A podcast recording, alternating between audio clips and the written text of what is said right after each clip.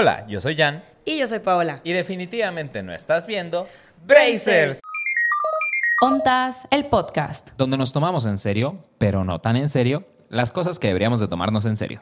En 3, 2, 1. Quiero montarme en tu velero, ponerme el sombrero y hacernos eso. Ay, ay, ay, ay. Detente.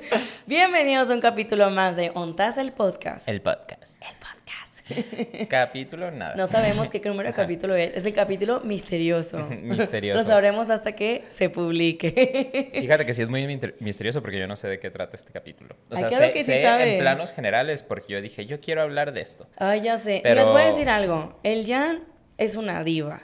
Es ¿Yo? una... Sí, eres, güey. De que quiero hablar de este tema. ¿Pero a qué te refieres? No sé. Este tema. Yo soy el talento. A mí, Averigua, ajá. De que averigua lo loca. Y yo, Haz tu chamba.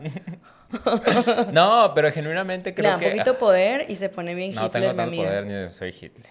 Pero dije, estaría padre ver de dónde vienen como tantos tabús de la sexualidad, que salió desde el capítulo de sexualidad, que si no lo ha visto, es el capítulo 2 de la primera temporada, ¿Es el 2? o el 3, no me acuerdo. No. A uno de esos, sí. Bueno, sí, hay este, eso. Pero venía de que yo ahí genuinamente pregunté de que pues de dónde viene toda esta prohibición, si antes los romanos se daban entre todos, así haciendo un dos romano y no había ningún pedo, y desde dónde vino como toda esta historia. No sé si históricamente vamos a ver de dónde sale todo Vamos eso. a ver qué vamos a... No sabes ni de qué vamos a hablar. no, no estoy así neta. como Pero a literal, me tomó una temporada. Me tomó, Entenderme. O sea, de que decía, es que quiero hablar de este tema. Y yo de que, güey, ¿cómo bajo eso? Entonces, como, pues es que tiene que haber una parte letrada, o sea, no nomás es tirar cagadero. Entonces, de que... En ¿Qué somos? ¿La cotorriza? Ah, Ah, vemos. invítanos a... Los esperamos. Ajá, sí. Pero sí, o sea, como que ponerle pies y cabeza fue complicado. Pero bueno, antes de entrar un poquito más al tema, ¿cómo estás? No hablamos de eso. Siempre Ah, bien. empezamos como... Sí, pero, sí, generalmente hablamos de cómo estamos al Sí, inicio. siempre al inicio, a la gente le gusta. Este, un poco eh, choqueado con la temática del capítulo porque como en este momento soy abstemio, entonces... Me ajá, preocupa. Preocupante lo que pueda pasar, Sí. suceder o yo confesar en este episodio. Sí, la neta, cuando el. Jan está abste- abstemio, es muy peligroso. Pegriloso, sí. Muy pues, peligroso. ay, porque dicen Y que hasta sí. el señor produ- Sí, toda la producción dice que Ni sí, que yo estuviera como... Pues un poco. Nunca se me olvida una vez que fuimos a desayunar. Ajá. Fuimos a hacer ejercicio, me cagó la clase y yo vi que neta la clase estuvo bien. Fuimos a desayunar y tratabas mal a los meseros, No, güey. tra- no es cierto, no, es güey, le- cierto. Le, no, hablaste culerísimo no al es mesero. cierto, y yo, no es cierto. discúlpelo, yo no soy está esta abstemio. persona. No es cierto. No, güey, no sí es lo cierto. trataste feo. No, no puedes decir que porque estoy abstemio traté más feo un mesero. Lo no trataste feo. no le, es le hablabas medio feo y te dije, No, no, cálmate. no, me- me no, estás denigrando mi imagen en este momento. Ah. Yo no puedo grabar este podcast. Me retiro. Pero no es cierto, no es cierto. Yo no recordar, yo recordaría tratar mal a alguien porque yo trabajo en atención al cliente y es algo que no haría.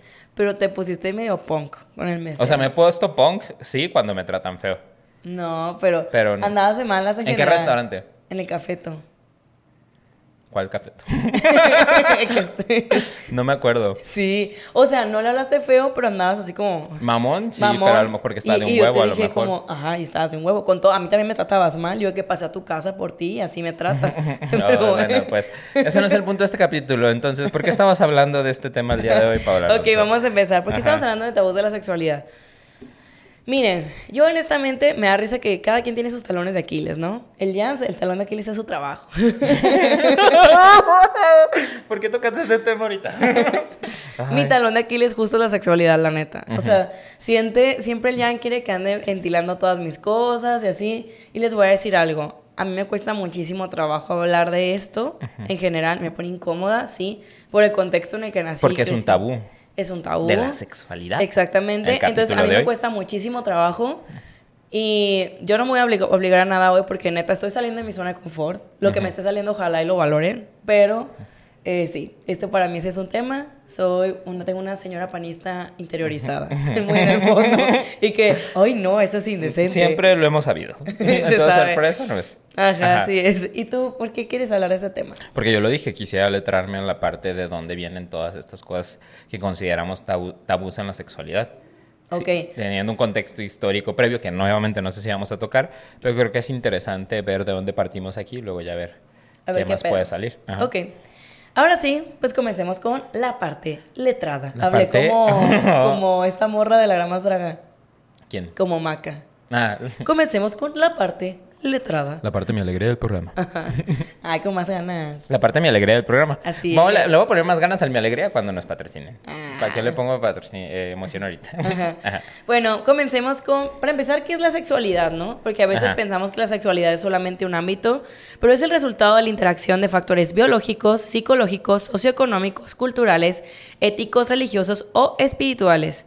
Si bien la sexualidad puede abarcar todos estos aspectos, no es necesario que se experimenten y se expresen todos. Ok. O sea, realmente es el cúmulo de muchísimas cosas, no solamente como tal es el acto sexual, pero sí es parte de. Ok. En general, algo que se me hizo muy interesante es que eh, vamos a ver, voy a dar la, voy a dar, dar la gran introducción. Vamos a ver prácticamente dos lados, ¿no? Ok. Vamos, investigué de, le- de la civilización egipcia Ah, wow. y también investigué, investigué sobre las civilizaciones prehispánicas en México. Ah, o sea, de padre. Mesoamérica. Wow. uy. No manches, duré como toda una semana investigando este Qué capítulo. interesante coger en Nahuatl. Sí. Necitaline neto nansin pampantemaca totoli. Eso me enseñaron cuando estuve un año yo en colegio. hablar náhuatl tantito. ¿Neta? Era una canción. Es lo único que sé decir. Necita- y, y si hay alguien que sabe náhuatl, me corrige. Pero era co- Necitaline neto nansin pampantemaca tahuili totoli. No sé qué estoy diciendo ya ahorita, pero era lo que repetía yo a Él los era siete lo años. que la perra seguía y seguía. Y entonces, si estoy contigo y después de este capítulo le digo, ah, se me antoja coger Es prehispánicamente. como bucle bucuchea becua. Es bu- bucle bucuchea ¿Se becua sexua, pero de, de náhuatl. pero sí, de hecho, bueno, algo como dato curioso, me- a mí me gusta mucho la historia. Yo sé no sé si te había dicho. No. Me encanta la historia. Generalmente, qué raro que te guste la historia. No manches, Solamente que- a los niños raros les gusta la yo. Ah, pero Y lo digo yo como taco, pues. Ajá. Pero yo- de hecho yo me acuerdo que cuando estaba en la universidad o en la prepa era mi materia favorita. ¿Sí? Sí, siempre. Y es más, la gente iba a mi casa que yo les explicara clases de historia. Mm. Y me mama la historia. Entonces disfruté demasiado de investigar ese capítulo. Duré toda una semana de que escuchando cosas y letrándome para Entonces, poder así que bajarlo. has dicho, ay, qué martirio hacer esto, pues no. No, pero le encontré el gusto. Porque te voy a decir algo, no me decías, hay que hablar de tabús de la sexualidad. Yo no sabía cómo empezarlo. Decía, como que un tabú y así. Pero cuando empecé a ver como.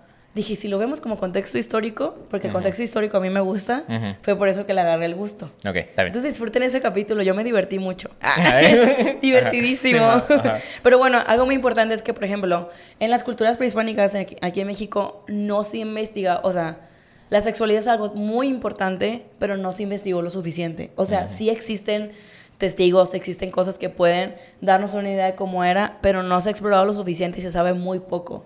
Y en general, en todas las, o sea, como ciencia, en investigación, la sexualidad es un tema que se investiga muy poco en general, sobre todo a nivel nacional, porque es un tema incómodo, entre comillas. Puras paolas. ¿eh? es un tema No, no, incómodo. no, ese tema no hay que tocarlo. Entonces, cuando ella me decía cómo bajar este tema, dije, pues vamos a bajar en distintas civilizaciones.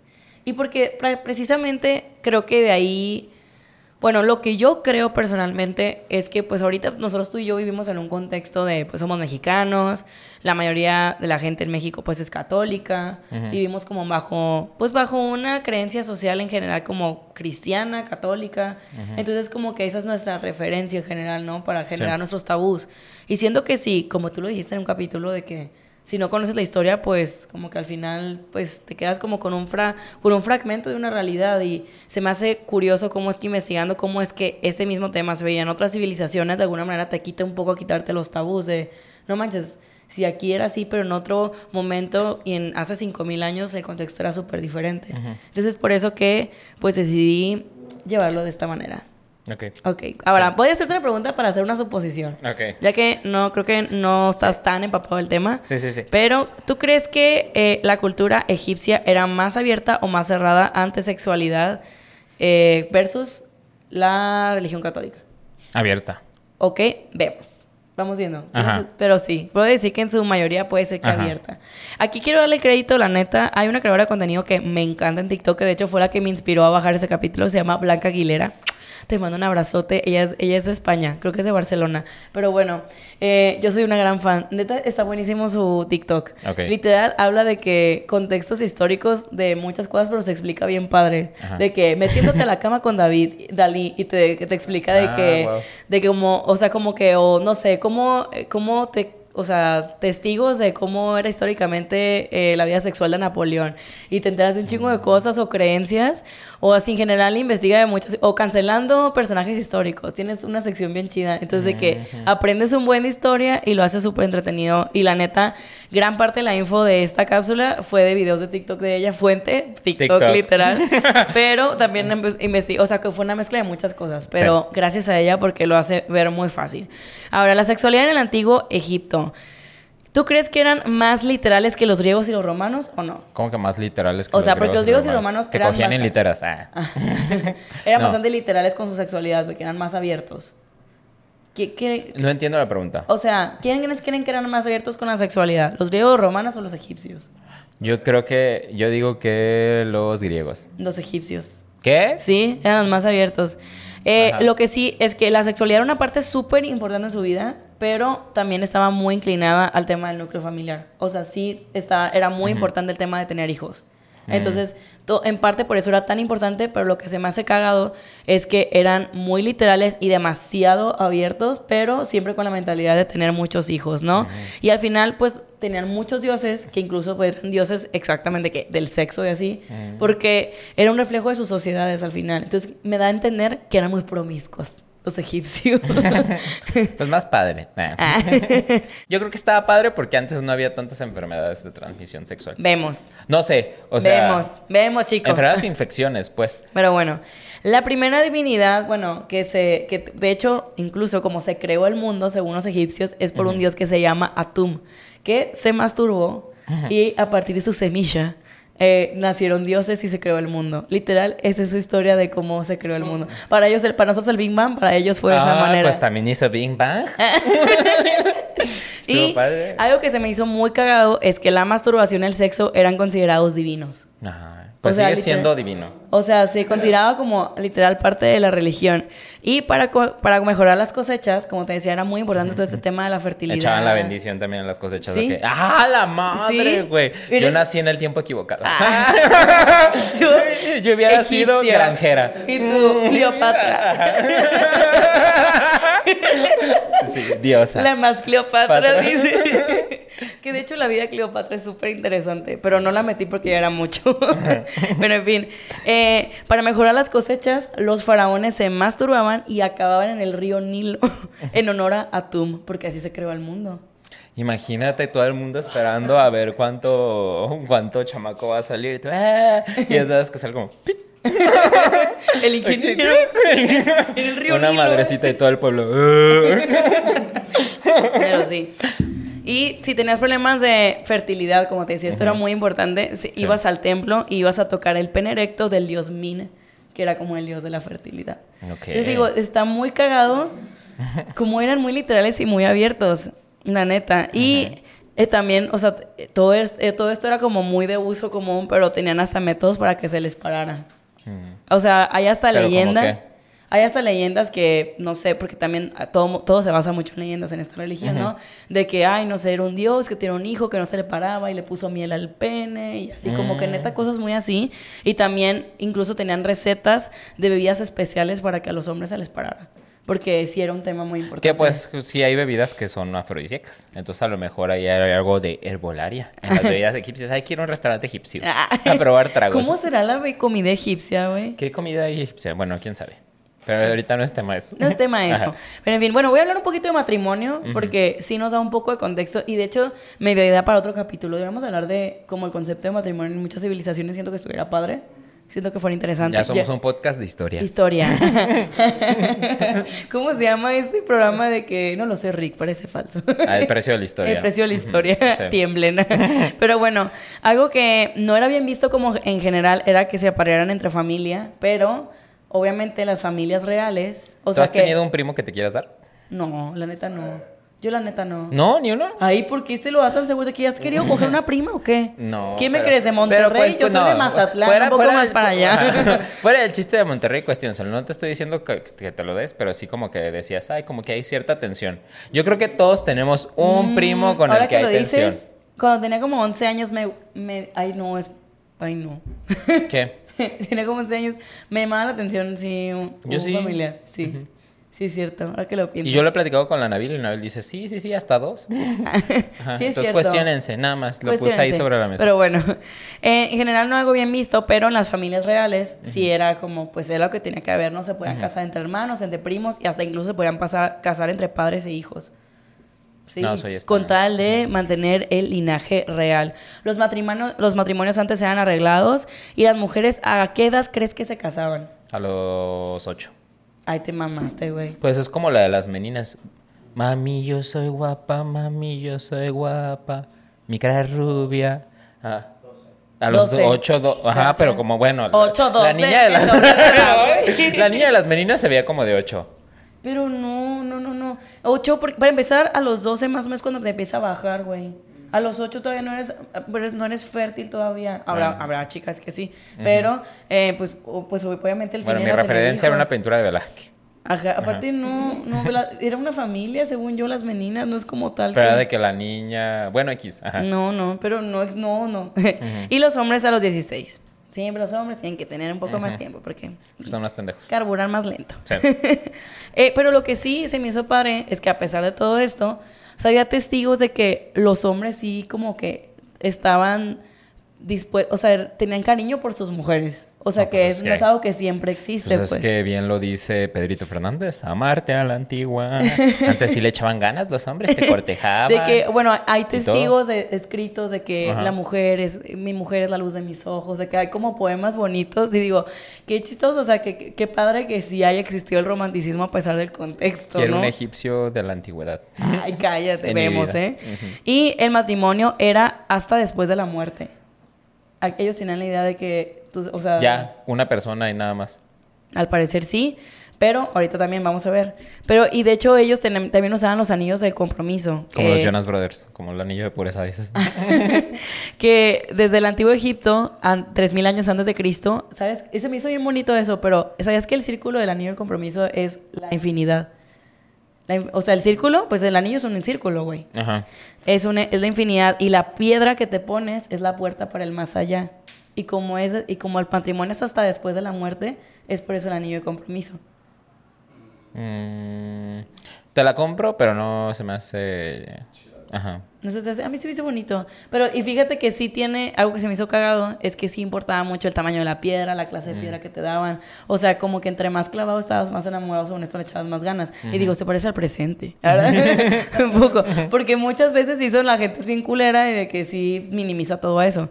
Pero fíjate que sí se podían divorciar. Es por eso te decía de que... Ah, ok. sí y ya valía verga la piedra. Sí existía el divorcio, y, pero, por ejemplo, te podías divorciar si había adulterio o si no era fértil tu pareja. O sea, si era algo muy, muy importante. Y algo muy curioso es que no existía el concepto de virginidad. O sea, ni siquiera existe en egipcio el- como la palabra virginidad porque como tal no existía. Pues, yo es que, lo- esto fue un poquito pues más... piénsalo. Ajá. El catolicismo un poquito más Ajá. por acá. No existe el concepto de virginidad. Los hombres y mujeres eran solteros e incluso podían tener relaciones con la gente que quisieran. Antes Entre de casarse. ellos. Antes de casarse. Pero sin importar hombre, mujer, perro, Ahorita camello. vamos con eso, güey. Te vas de a cien, Momia. Ay, de hecho sí tengo contexto de eso. Ah. Pero bueno, eh, pero sí, o sea, justo se- de que se me hizo loco, ¿no? De que ellos tenían más normalizado las relaciones prematrimoniales que, nosotros. y existe la igualdad por la fi- eh, existía la igualdad, o sea, entre hombres y mujeres por la figura de la diosa Isis. Pero sí se veía al hombre como dominante y la mujer con un papel más doméstico. Que entonces digo, pues termina siendo un poco machista. Pero se me hizo interesante. Eh, los hombres ricos y faraones podían tener tantas mujeres que quisieran. El resto, o sea, las mujeres y los pobres no. Ah. Monogamia. O sea, sí era mal visto el adulterio. Y el adulterio se veía mucho como, por ejemplo, que a un hombre no se te, no se te vaya a escapar tu mujer, porque era pésimamente visto que tuvieras un hijo que no fuera tuyo. Ok. Entonces, como que. Pero ahí es donde dices, eran iguales, pero no tanto, porque si había adulterio se castigaba mucho más fuerte a la mujer que al hombre. A la mujer le podían desfigurar la cara o le cortaban la nariz. Y al hombre eh, era darle manutención. O sea, por ejemplo, si a mí mi vato me pone el cuerno, tenía que darme manutención de por vida hasta que yo encontrara otro hombre. Entonces, sí, digo, tienen sus prácticas Ajá.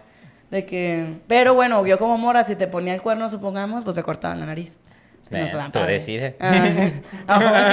¿A dónde andas metiendo la nariz? Ahora, esto se me hizo bien cagado, güey. A ver, ¿Qué práctica crees que era súper sagrada en Egipto? el anal. Ajá, no es cierto. Mm, ¿Esto es tu teoría o qué? No, no es cierto, no era mi teoría. Adivina un poco. Eh, oh, no es cierto. A ver, inténtalo de Eh, nuevo. ¿Un bucaque? ¿Una orgía? Mm, ok, sí, pero no me refiero a eso.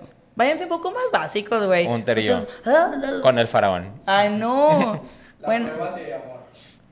O sea, con el faraón para poder... Ay, prueba de amor con el faraón, dice. prueba de amor, ¿qué es eso? Ni que fuera el güey de la luz del mundo. ya sé, güey. Siento que se está tripeando. Se está yendo ya el cerro del 4.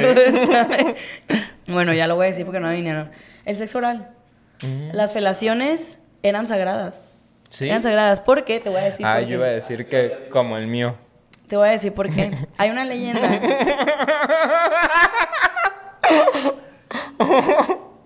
Ya, sí. Contexto. No, necesitamos contexto ahorita. Sigamos adelante. Contexto. Ay. Esa historia da para otro capítulo. Está bien, bueno.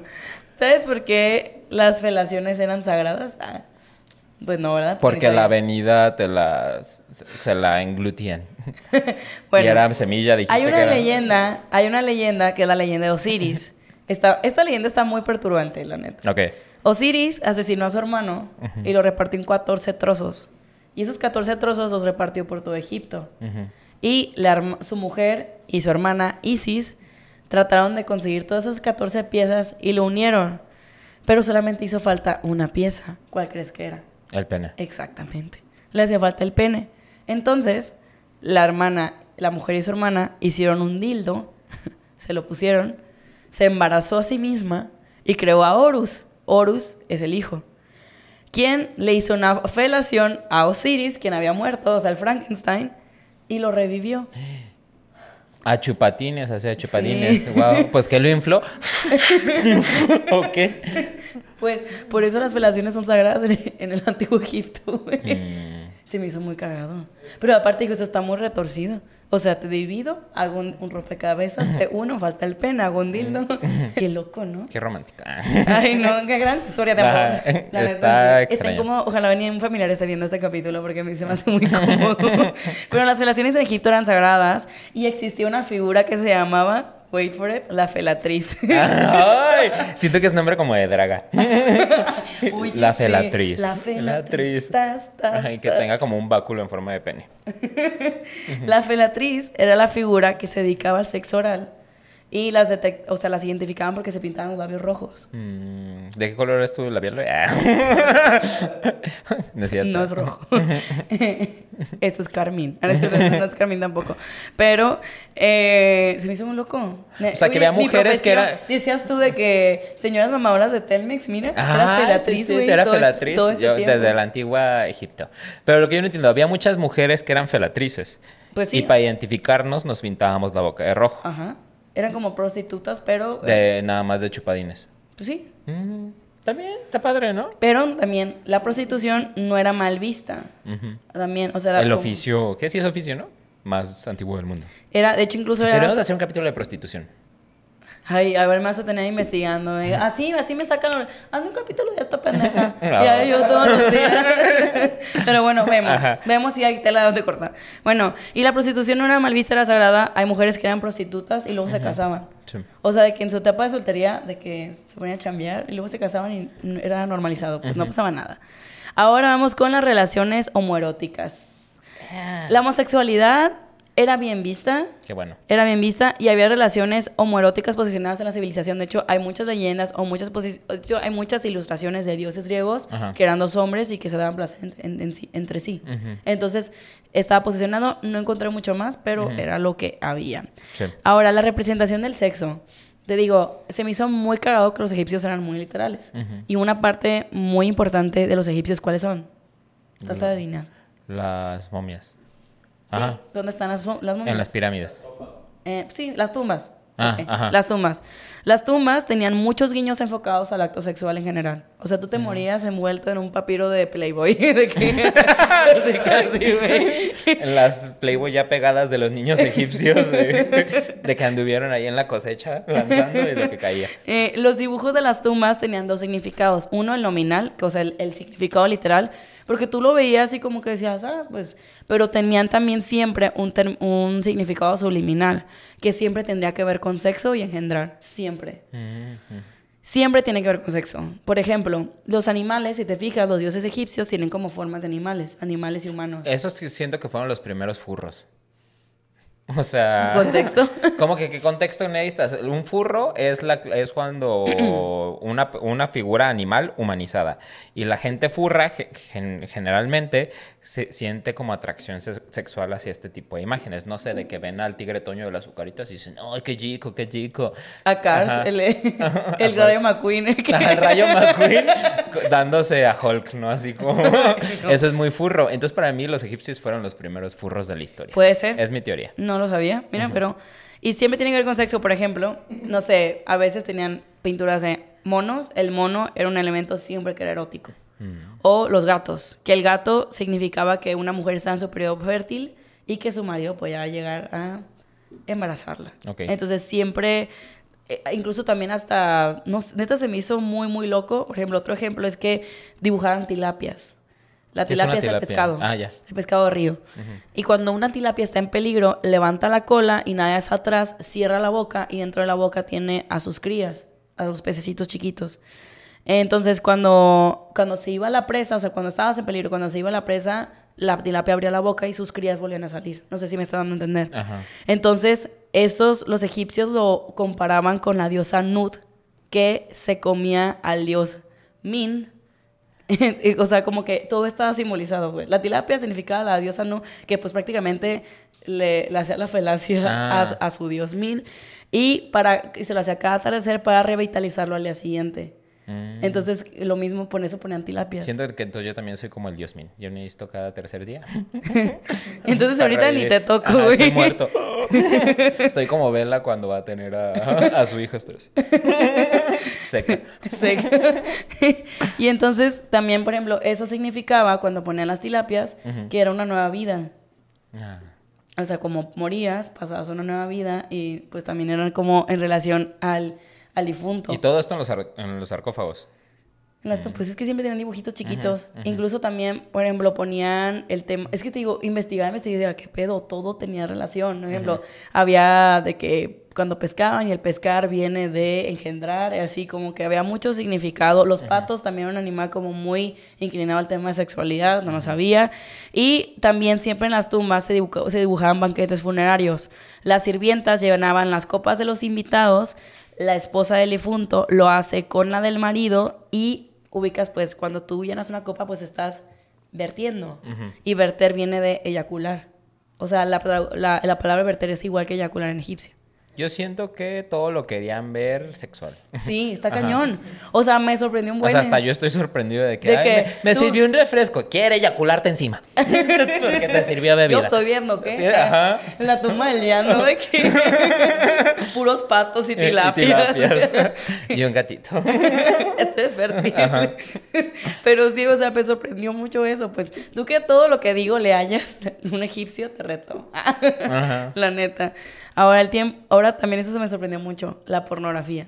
¿Cómo que pornografía? Ellos hacían pornografía. ¿En qué? ¿En bloques de piedra o qué? Pues más o menos. Ellos tenían pornografía eh, y el, de hecho, el primer como documento que hay de pornografía sí, es el papiro de Turín. Que es la historia, hasta tenía historia, güey. Así como tú quieres hacer tu OnlyFans, Ajá. pues los egipcios muy conectados. A lo mejor contigo. puede iniciar como la primera historia sea el papiro de Turín. El papiro de Turín. Pues de hecho, ¿eh? es un hombre que visitó un burdel y eh, realmente en ese burdel, pues de que narra todo lo que hizo. Entonces, un, un perspectivo de los gustos de la época. Incluso, o sea, por ejemplo, se hablaba en el papiro de sumisión y de masoquismo. Entonces, de entonces venían esas prácticas. Y yo, curioso. Pero entonces el papiro nada era un escrito, ¿no? No, Entonces tenía como, dibujos. Ay, De hecho, el papiro se dividía en dos. Eh, una mitad era, güey, yo me puedo ir a trabajar ahorita a las pirámides egipcias. Ajá, dar toda la... Pero yo puedo ir, tú cuentas la historia y yo la represento gráficamente. y tú. El papiro Turín. Ajá. Ajá, lo que fuera, lo que sea necesario. Mándame si necesitan una guía que hable español. Y Voy a una, ir. y una actriz. Ay, bueno. pero bueno, ya, necesito regresar.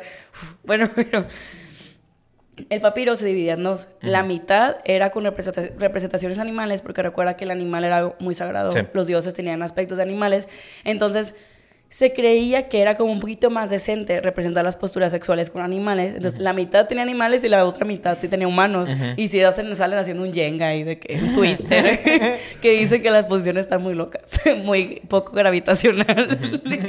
y si hay como una o sea, sí hay escrito dentro del papiro de Turín, pero que no se alcanza a leer muy bien. Pero sí me sorprendió que desde entonces sí había como gustos del masoquismo y la sumisión en el acto sexual. Qué loco. Fifty Shades of Grey viene del antiguo egipcio. Es que cuando descubres las cachetadas no las dejas. No voy a hacer comentarios. Pero bueno, realmente esto era una sátira a una orgía prácticamente. Y de hecho, eso también se me hizo cagado, que ellos veían el sexo, además como algo para fe- fecundar y todas esas madres que estamos platicando, es que se veía con chiste y con humor. Por ejemplo, de que a las mujeres las ponían de que bien chichonas y bien caderonas. unas buchonas del pasado. Ajá. Culiacán presente. Él es mi estado representado. Y también de que a los hombres con penes enormes. O sea, sí, sí se veía ese, ese acto con, pues, con sátira también. Y se me hizo curioso. más- ajá, está padre. Y regresando al tema de los animales, porque tú tienes que hacer como un especial de animales en esta parte. El especial furro. La historia del furro. Eh, pues como te decía, era como un poquito menos ofensivo y muchas divinidades tenían aspectos animales. Y eh, algo que también se me hizo muy loco es que la oveja y el cocodrilo eran animales sagrados. Y según esto, hay escritos que dicen que los hombres se entrenaban a tener encuentros con animales como ovejas y cocodrilos por ritual, pero al mismo tiempo no concuerda porque la, sin respeto con animales eh, eh, se suponía que era ilegal, entonces como que ahí no concuerda. Sí. Pero bueno, ahí está la fuente y eso sí, ahorita que decías lo de las momias, la necrofilia era muy mal vista, pero sí hay escritos que dicen que los embalsama- embalsamadores, que son los que se dedican a, a momificar, tenían, llegaban a tener sexo con las personas que llevan a momificar, o sea, ya muertas. Verga. Ajá, eso se me hizo bien fuerte. Entonces, por ejemplo, que si llegaba a morir una mujer que era atractiva, los familiares trataban de quedarse el mayor tiempo posible mientras, Para que no se la... para que no se le echara, porque sí era como algo que podía llegar a suceder. Desde siempre bien mierdas los Ya sé, güey. Sí, desde el antiguo Egipto, Egipto, valiendo madre. Pero, ¿sabes? De hecho, me acordé, eso se me hace bien loco, güey, que, no sé, me recordó a. de cuando la gente está en coma. ¿Qué pasa? ¿Nunca has visto eso? Hay muchos casos de gente que está en coma en hospitales que se las se las echan los enfermeros, ¿Es en doctores y hay mujeres que han quedado embarazadas durante su coma porque fueron No mames. Abusadas. No sabía que Pasa eso pasaba. O sea, muchísimo. no, nunca lo había O sea, es un tema de que cabeza. pasa más de lo que parece. Y me acordé de eso, de que, güey, qué feo, de que estar en coma y de que porque está embarazada. Ajá. Chale. Qué fuerte, ¿no? Aunque todo se puso triste. Bueno, bueno, cambiando un poquito de tema, que se- eso se me hizo muy curioso. Es que, bueno, ok, ahorita que decía las orgías, me parece que te fuiste como al límite con todo, pues todo era verdad. Ah. Las orgías incluso eran algo que no eran mal vistas. De hecho, hay textos, hay una historia, de hecho, que, que unas mujeres iban a ser como sentenciadas y que se llevaron a los jueces a una orgía como para que fuera más blandito. Y algo que sí, sí hay testigos es que las orgías eran tomadas por mujeres, o sea, la iniciativa sexual era tomada por las mujeres, que se me hace muy loco. Porque si vemos como todo el contexto que tenemos nosotros, como todo el desarrollo de películas, series, casi siempre la iniciativa la tiene, la, eh, lo tiene El el hombre. hombre, el hombre es de que llega y así. Y en cambio en el antiguo egipcio, pues se me hace, Egipto, perdón, se me hizo cagado que las mujeres eran las que tenían la iniciativa sexual. Porque la neta, la neta, ahorita como que una mujer que sea muy sexual o muy abierta con eso, ahorita creo que ya no es tanto, pero antes era mal visto. Y digo, los egipcios más evolucionados. Ah. Ahora hablemos de anticonceptivos. ¿Tú qué crees? Coitos interruptos. Y que me bendiga. O eh, alguna tripa de un animal. Sí, justo. Ajá. Los anticonceptivos había mucha apertura y se promovía. De hecho, en el papiro médico de Evers de 1542 a.C., se recomendaba a las mujeres tomar una mezcla de miel, semillas de lana y dátiles para evitar embarazos. Anótele. anótele, anótele ahí. Eh, también me... Ay, no. ¿Qué, qué, qué? No me acordaba de esto. También recomendaban meterse caca de cocodrilo. ¿En dónde? pues ¿Sí? Que porque y de hecho sí, cuando esto lo, esto lo dijo Franca Aguilera yo no mames dije no puedo creerlo pero ella dice que incluso no está tan loco porque la caca de cocodrilo es muy ácida entonces eh, baja los niveles de pH y pues bajar los niveles de pH pues no hace que sea una embarazo por la vida Uno, ¿dónde consigues un cocodrilo? Y dos, ¿cómo le sacas la caca sin que te quiera matar? no pues ahí les la dejan tirada Mm. como la, la caca de la fibia ahí Pero sí, también había condones de intestino de oveja, como dijiste, había condones de tela, vejigas de pescado y incluso el primer condón históricamente que se conoce está en la tumba de Tutankamón. Mm. Wow. Así es. ¿Para qué se lo llevó? ¿Eh? Es que eran lavables, ¿no? Como que lo usaban y lo lavaban. Creo que sí. así. Creo que sí, la neta. Pero vean, o sea, ahorita apertura y látex, delgadito, nada de que, con, que es que con condón que no siento nada. No siento Y nada, no mames. sentían, Acá se ponían daban- una tripa, la tripa de oveja, güey. de de cocodrilo. Cocodrilo. No mames, ahorita estamos evolucionados, usen las nuevas ciencias, por Ajá. favor. Entonces, el hombre regularmente estaba sobre la mujer en ilustraciones, estoy hablando de posiciones sexuales, pero también hubo representaciones de sexo anal, que se me hizo curioso. O sea, no hay, no hay 100% seguridad, pero sí hay representaciones de que el hombre está atrás de la mujer y se cree que parece ser que sí se practicaba el sexo anal. Ujú. Pero lo veían sobre todo porque se evitaban embarazos. Mm. O sea, como que era un método anticonceptivo. Pues como en la actualidad.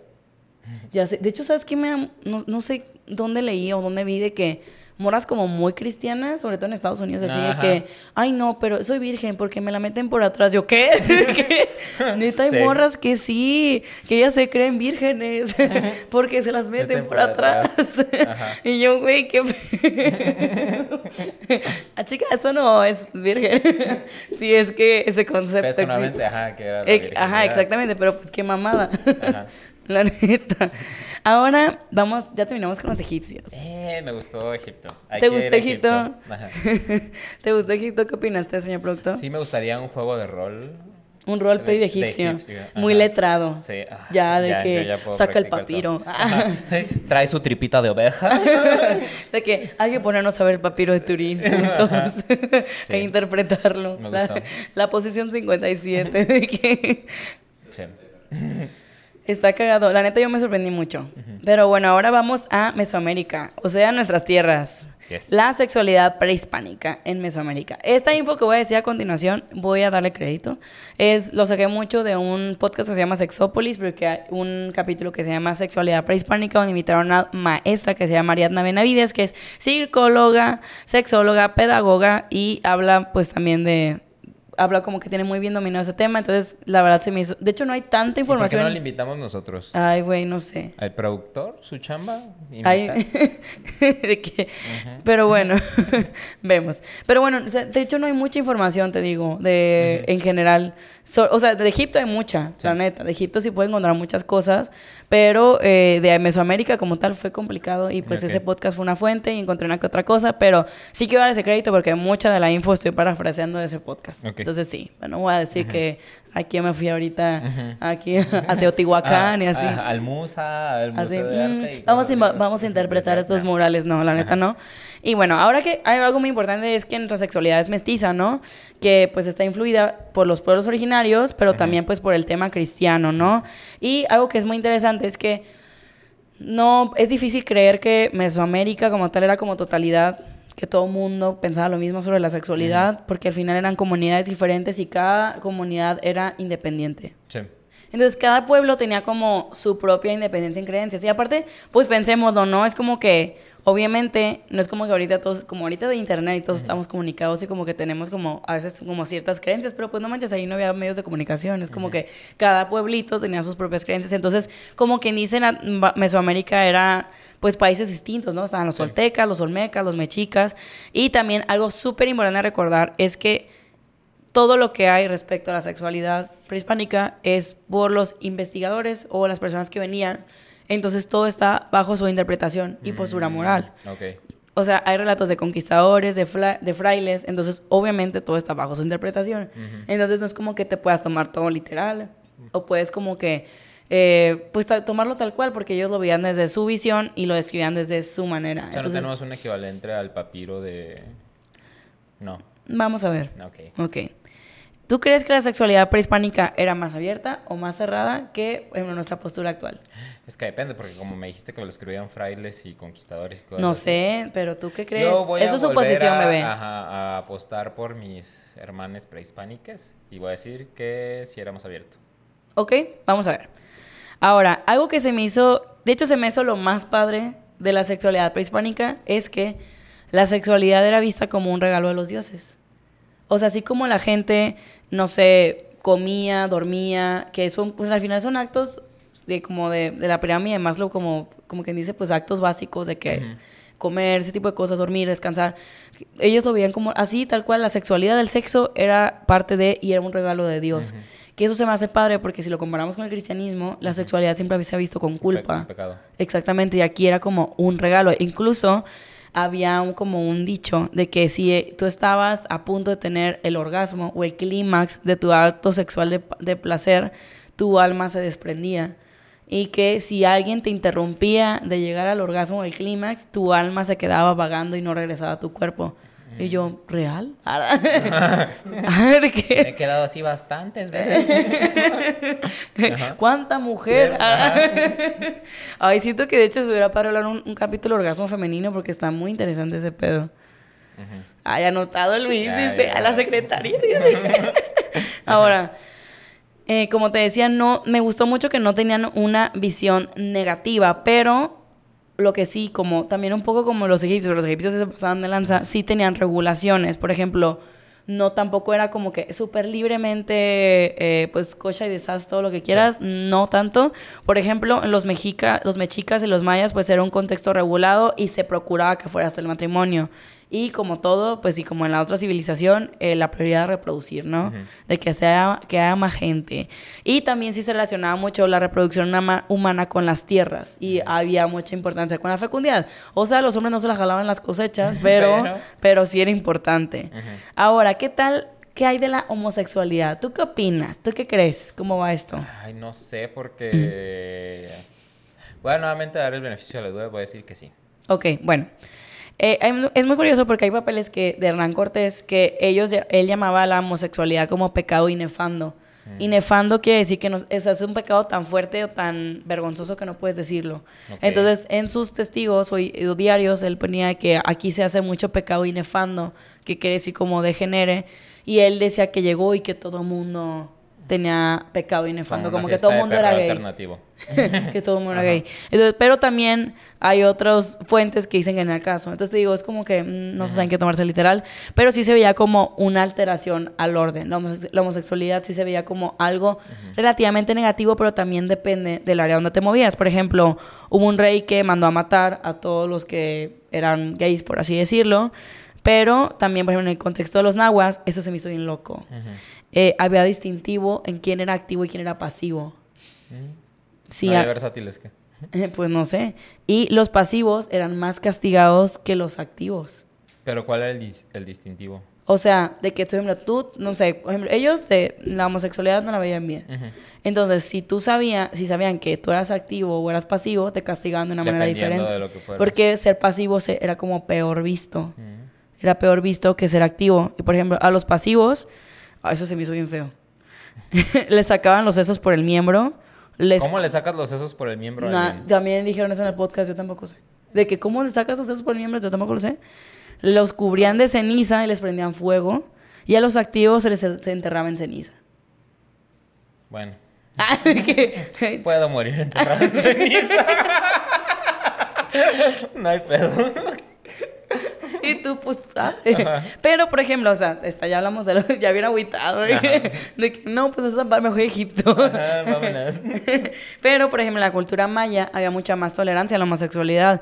Incluso se permitían prácticas hom- entre hombres, porque eh, era mucho mejor visto que tuvieran prácticas entre hombres para evitar los embarazos adolescentes. O sea, como que practicaban. Entonces, una manera de, preme- de, de prevenirlo y experimentaban con la sexualidad. Incluso, era, no era, en los mayas no era mal visto la homosexualidad y, la, y, el, y el sin respeto con animales, porque era como una práctica. Wow, o y no embarazaba a las para- mujeres. Pero está bien practicar. Si quieren practicar con amigos, yo sí recomiendo que lo hagan. ¿Sí? Pues no sé, pues ahí están diciendo que para tú, no sean mayas. Sean mayas. ajá. Practiquemos entre nosotros para evitar traer más niños al mundo. Ah. Pero si lo deseas, pues ya hazlo con tu amiga, pero si no, practiquemos juntos. Practiquemos juntos. un curso de crear, curso, nadie ajá. dices tú. Ahora hablemos de la identidad de género.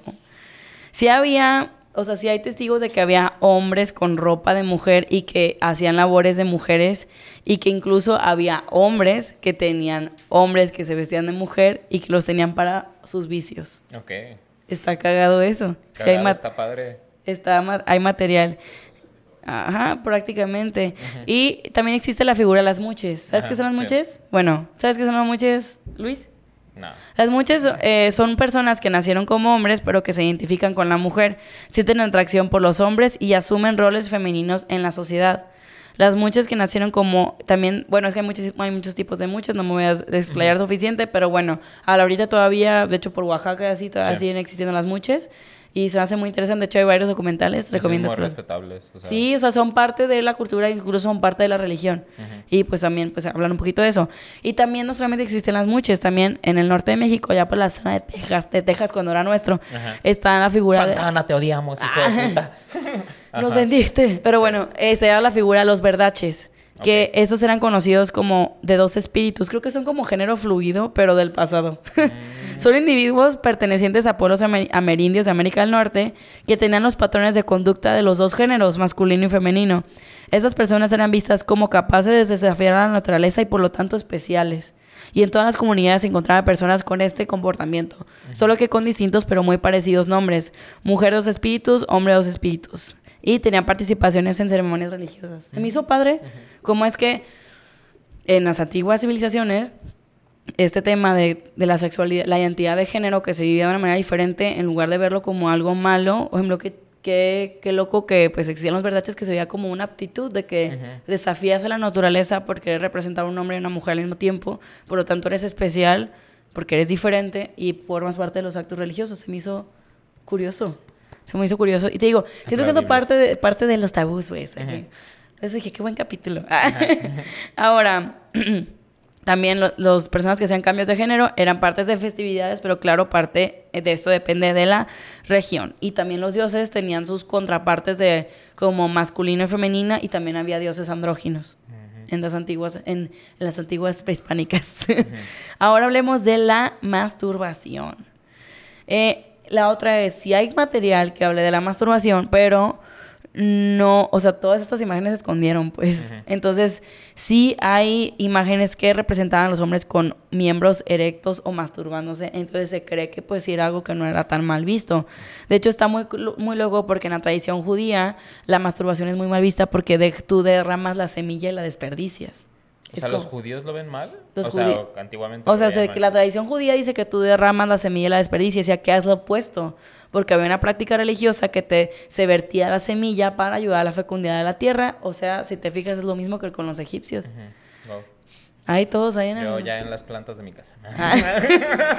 No crecen. No crecen, pero estamos echando ganas. pero Ajá. se han encontrado también supuestos dilos que no se sabe su uso, pero sí hay evidencia de que existían. A lo mejor eran para pegarle a alguien en la cabeza. Ya nosotros nos encontramos años después y mira, se metían esto por el ano. y eran armas. Ajá. Encontrándole maneras, ¿no? Sí. Ahora, la desnudez. La desnudez, ese me hizo también un tema muy curioso en, en estas culturas, porque, por ejemplo, los nahuas estaban desnudos hasta los tres años. A partir de ahí, eh, pues ya les ponían taparrabo, faldita. Las mujeres andaban con los pechos descubiertos, pero pues también eran taparrabo y faldita. Pero también en estas épocas, eh, la desnudez era como... La desnudez, si a ti te hacían desnudo, te hacían poco digno. Entonces siempre eh, procuraban estar vestidos, incluso cuando tú eh, peleabas contra un pueblo enemigo y lo pues lo sometías, una manera de humillarlos era desnudándolos, porque tú cuando te- cuando desnuda- desnudaban a alguien lo calificaban como salvaje o poco civilizado. Entonces está como muy conectado con eso y también pues se ve se veía como totalmente cosificada la persona. Y así. Ok. Ok. Ajá, Es que me quedé con el... ¿En qué momento entonces empezamos a, y a lo mejor no lo vamos a ver ahí, pero a sexualizar el pecho femenino? Porque al final de cuentas, nosotros hombres tenemos pectorales, ustedes tienen pechos a lo mejor más desarrollados, porque pues por ahí eh, amamantan. Pero la mera parte de cubrirlo, porque es eso, ¿no? Yo puedo subir una foto a Facebook yo sin playera, pero tú no la puedes subir sin playera porque tu pecho es sexual. Ajá, eh, eso se me hace muy loco como... Aparte, la neta que los pechos tienen una función, pues, de que alimentar. Sí. Y o sea, y, ahorita- y aparte, de hecho yo lo he vivido mucho ahorita con, con mi hermana, pues ahorita está, tiene un bebé y está dando pecho y así está en la, en la, ¿cómo se dice? En la lactancia. Y sí como escucho a muchas mujeres de, ay no, qué vergüenza que me vean dar pecho en público. Y digo, qué, qué feo o qué pesado. Y se tienen que andar sacando con el extractor y poniéndolo en bibis, qué hueva. Porque se sexualiza mucho el pecho. Pero pues, por ejemplo, aquí vemos de que no. O sea, quién sabe en qué punto fue esto. Hay que volver a usar taparrabos nada más. Ajá, de que todos bichis. O estás en taparrabos. Yo te reto. Ah. y ahorita bajó el video. Censurado. Ajá, bajado el video quedó. Eh, pues no manches, hasta en la más draga, cuando se le salía Ah, una draga ahí. como cuando están disfrazados, cuando están como dragueados y como representaban una figura femenina, sí le censuran el pezón. El pezón, sí, sí. A, quien, a, una siempre eso. se le sale. A, a Kills. Ajá, bueno, sí. ajá. Sí, a ella, ¿no? Pues también a esta Rebel Moore cuando hizo su, su lip sync for your life, que no me acuerdo cómo se llama la más draga, Ajá. también le censuraron el... Sí, el- siempre lo hacen, siempre lo hacen, pero sí. Era, es un tema, es un punto interesante. Y algo que también se me hizo muy loco es que, como te digo, todo, pues para todo había dioses, ¿no? Así como los egipcios. Y, torno, y todo era en torno, en torno, pues, a lo que vivían y por lo tanto también había dioses a la sexualidad. Incluso había un dios a las enfermedades de transmisión sexual. Wow. Entonces, ahí vamos a lo que te digo, las enfermedades de transmisión sexual existían desde antes que llegaran los españoles. Entonces, eso de que, ah, ya nos llegan a infectar de enfermedades, esas cosas, o sea, sí, pero no. Pero, por ejemplo, hay, eh, creo que hay testigos de que hubo sífilis, hubo una, o sea, que hubo un contagio masivo de sífilis en, la- en, la- en Mesoamérica, pues. Y, y, de- y se creía que para curarte tenías que rezarle a ese dios de las enfermedades de transmisión sexual, porque una enfermedad de transmisión sexual era como un castigo, entonces te tenías que rezar para que se te quitara. Interesante. Ahora, figura femenina. ¿Crees que había roles marcados de género, sí o no? En las antiguas civilizaciones, yo creo que sí. Sí, justo. Eh, ju- desde pequeñas se les enseñaban valores del hogar y sí se cuidaba que fueran vírgenes al matrimonio. Si te fijas, pues sí había cierta desigualdad porque los hombres sí podían hacer sus cachonderas entre, hombres, pero las mujeres no tanto. Entonces aquí el concepto de virginidad se puede decir que ya existía. En Egipcio, en Egipto no. Eh, con los hombres no era tan intenso, pero también se cuidaba que los hombres no tuvieran demasiadas relaciones sexuales porque también le quitaba como la energía, ¿no? Y como por el tema deportivo era muy importante, que de hecho lo platicamos en un capítulo que yo no Sí. sabía, que no te dejaban tener relaciones sexuales antes de hacer una competencia porque te bajan los niveles de, de testosterona, creo. Pero sí, los matrimonios eran sagrados, eran arreglados y había una importancia en la equidad, o sea, sí había, pero sí había mucho machismo. Por ejemplo, los adul- adulterios, igual que en Egipto, eh, eran mucho más pesados los, los castigos para mujeres. A las mujeres las lapidaban y les cortaban la nariz y lo hacían O públicamente. sea, ya era bien normal cortar la nariz. Sí, güey. Al parecer todos se cortan la nariz. De que... Ajá. Pero aparte te cortan la nariz y te mueres, ¿no? ¿No? ¿Puedes No, pero pues... Ni... O sea, pe- pero sí. de que quién es ese Voldemort así- que le puso el cuerno a mi, a, mi, a mi marido. Ajá. No, pero de todas maneras, pues pone que te lo cortan, pero, pero pues no había curaciones, hay todo terroso, no hay anestesia, te mueres de dolor, te desangras, no sé. Estoy haciendo mis conclusiones, ¿eh? Ajá. Pero pregunto, pero en fin. Ahora, ¿qué crees que era la prostitución? ¿Bien, mal visto, qué pedo? Eh, yo digo que, pues mal vista. Mm, existía, no era, no era amada. No era mala, pero existía. De hecho, se decía que las mujeres que eran prostitutas eran mujeres con demasiado deseo sex- sexual. Que tenían tanto deseo sexual que lo hacían su trabajo. ya, ya se- proyectada. Yo, equivocándome de carrera desde las épocas prehispánicas. y tú, felatriz. Llega con labios rojos del siguiente Ajá, capítulo. ya a partir para dar el mensaje. y eran todo lo contrario a lo que era una mujer en matrimonio. Por ejemplo, eh, se estereotipaba que la mujer tenía que ser como muy seria, que se tenía que reír bajito, que tenía que ser discreta, sin maquillaje, mientras que una prostituta era como súper maquillada, se ponía machín perfume, ¡ah! se carcajeaba. Entonces, como que está cagado como es que la prostituta representaba este estereotipo, traía ropa llamativa. Y como tal, no se castigaba la prostitución, pero tampoco exactamente era bien vista. Y tenían participación en ciertas festividades, o sea, era parte, se integraba a la sociedad. Que de hecho se me hace. Eso se me hace lo más rescatable en general de las civilizaciones que hemos estado hablando, que todo aceptaban las cosas y las hacían parte de. Porque, por ejemplo, siento que ahorita como sociedad algo que nos falla, no sé, es mi punto de vista muy personal. Sí. Por ejemplo, ahorita apenas varios estados están aprobando los matrimonios homosexuales. Y decía, güey, qué mamada. Aunque tú te aferres a que no existan, Ya, las ya. uniones homosexuales existen y tienes que representarlas y hacerlas partes de la sociedad. ¿Por qué los vas a hacer si existen? Al final el día está. Entonces, se me hace, creo que es algo que nos enseñan las antiguas civilizaciones que no mames, ellos ya hacían parte de y como aquí siento que se como que se hace como que no se existe y ya y, y como que se se quitan del sistema cuando no debería de ser. Y aquí Ok, no lo amaban, ponle, pero era parte del sistema, yo creo que es, la- es lo importante, ¿no? Como la representación. Y tú por dos. Y bueno, también las prostitutas también llegaban a ser las personas que no eran, las mujeres que no eran colocadas en sociedad. O sea, si no te encontraban marido, pues ya terminabas en la calle y te hacían prostituta. Para Joey. Ah. Ajá. No, no, no. Algo que también se me hizo muy loco, eso yo no lo sabía, pero me Ajá, clavé. A ver. Yo, ¿ustedes habían escuchado de la vagina dentada? O sea, que tenía dientes la vagina. Exactamente. Ajá. Pero es que se me hace muy Por loco. eso de la vagina dentada y atrás era el chimuelo. Pues así le dicen, ¿no? Al chimuelo. Ajá. No sabía, no lo había pensado. Ya, yo. Pero Estoy dando razón. es que yo no sé, cuando de hecho dijeron en el podcast de que la vagina dentada, yo, ¿qué chingados la vagina dentada? Y me puse a investigar, pues es un término que se le ha dado mucho a Sigmund Freud. Pero la vagina dentada ya existía desde antes de Sigmund Freud. Les voy a explicar qué es. Sigmund Freud toma la idea de la vagina dentada como concepto en la teoría psicoanalítica para re- representar la idea del miedo a la castración. O sea, como que en general se hace una representación de que la vagina tiene dientes y que si un hombre eh, penetra, pues te puedes quedar sin miembro.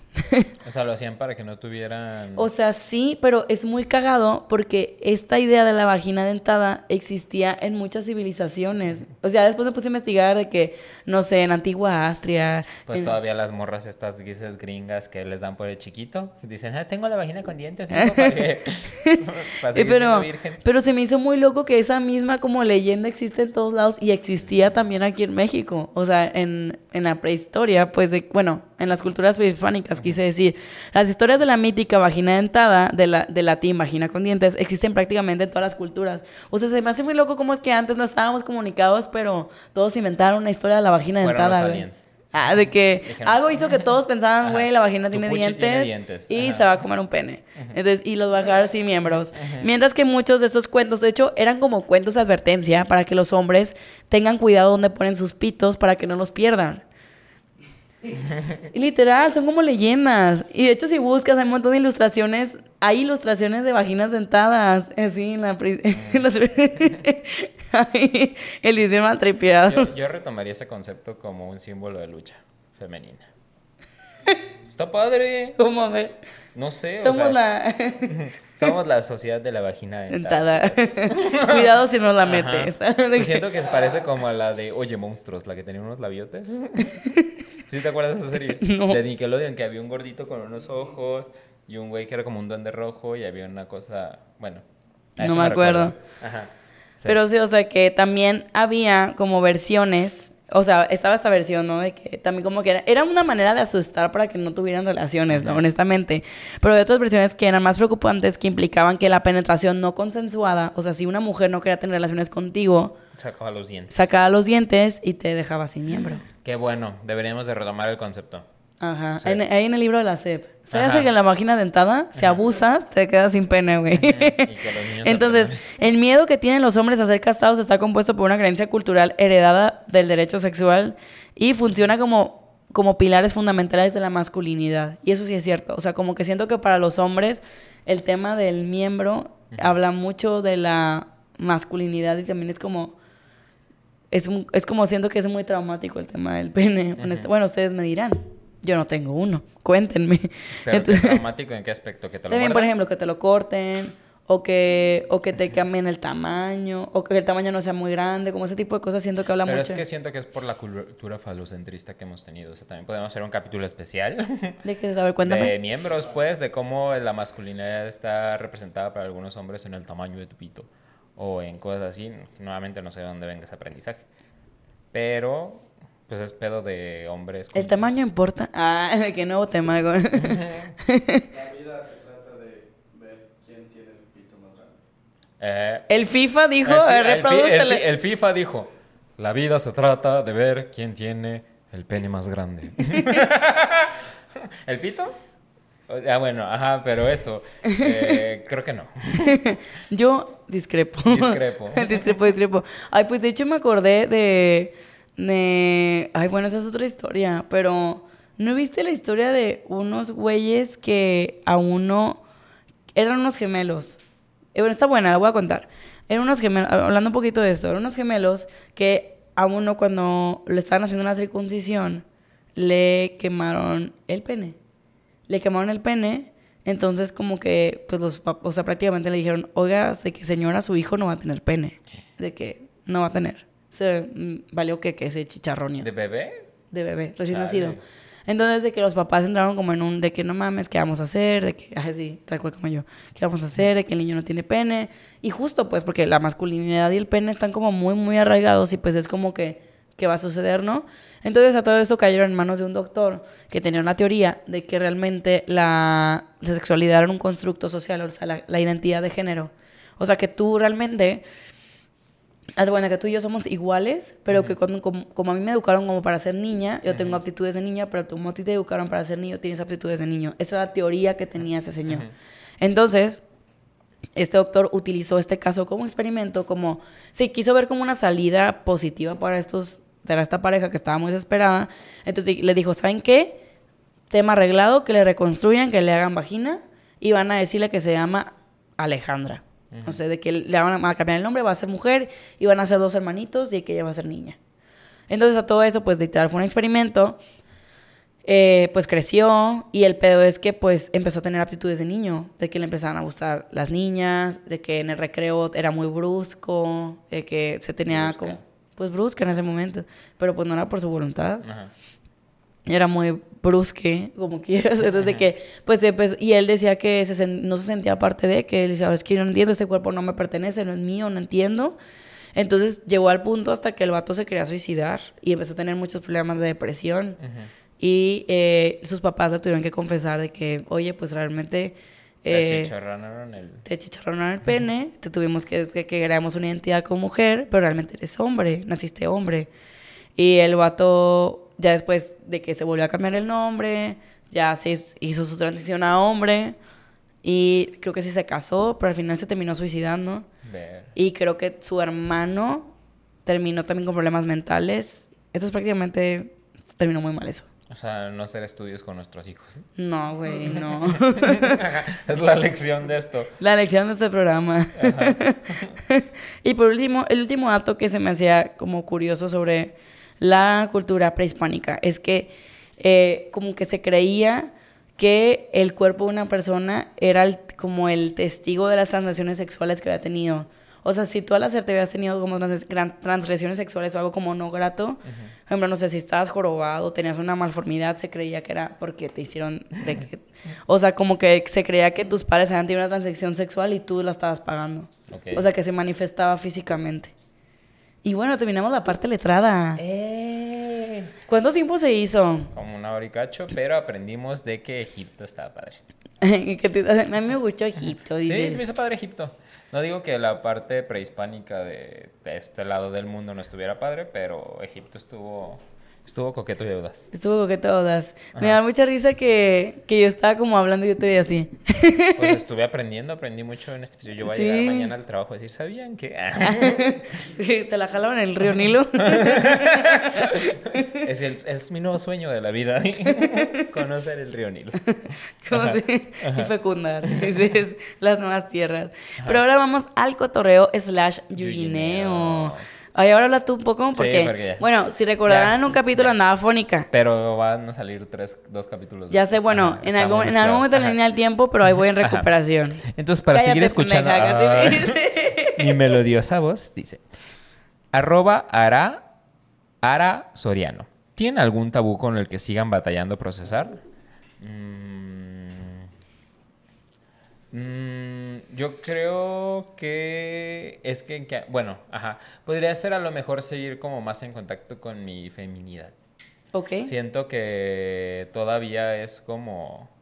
No, no, no creo que haya como un estigma en la sociedad de como cierta manera que te tienes que ver o ciertas cosas que tienen que gustar para, para verte masculino o femenino, pero he descubierto que hay cosas de mi feminidad que estoy todavía como tocando y apreciando. Y ves, tú, tú estás a Sam Smith porque te enseña así como que te puede valer verga, pero creo que es eso, seguir aprendiendo más de mi feminidad. Voy a hacer un comentario al respecto. A ver.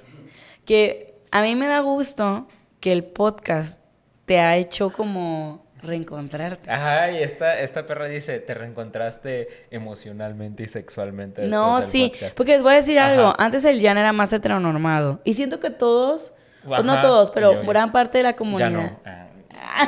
Pepe Le Pew. De nuevo.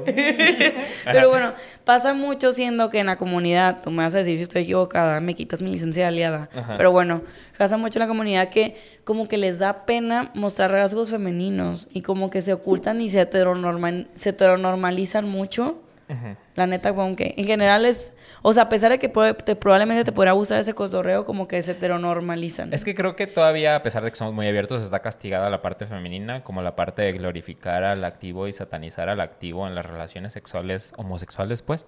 Este. Satanizar al pasivo, ¿no querías decir? Dije glorificar al activo y satanizar al pasivo. Eso dije, ¿no? No, lo dijiste mal, Ah, pero bueno, en ya. mi cabeza sonó de esa manera.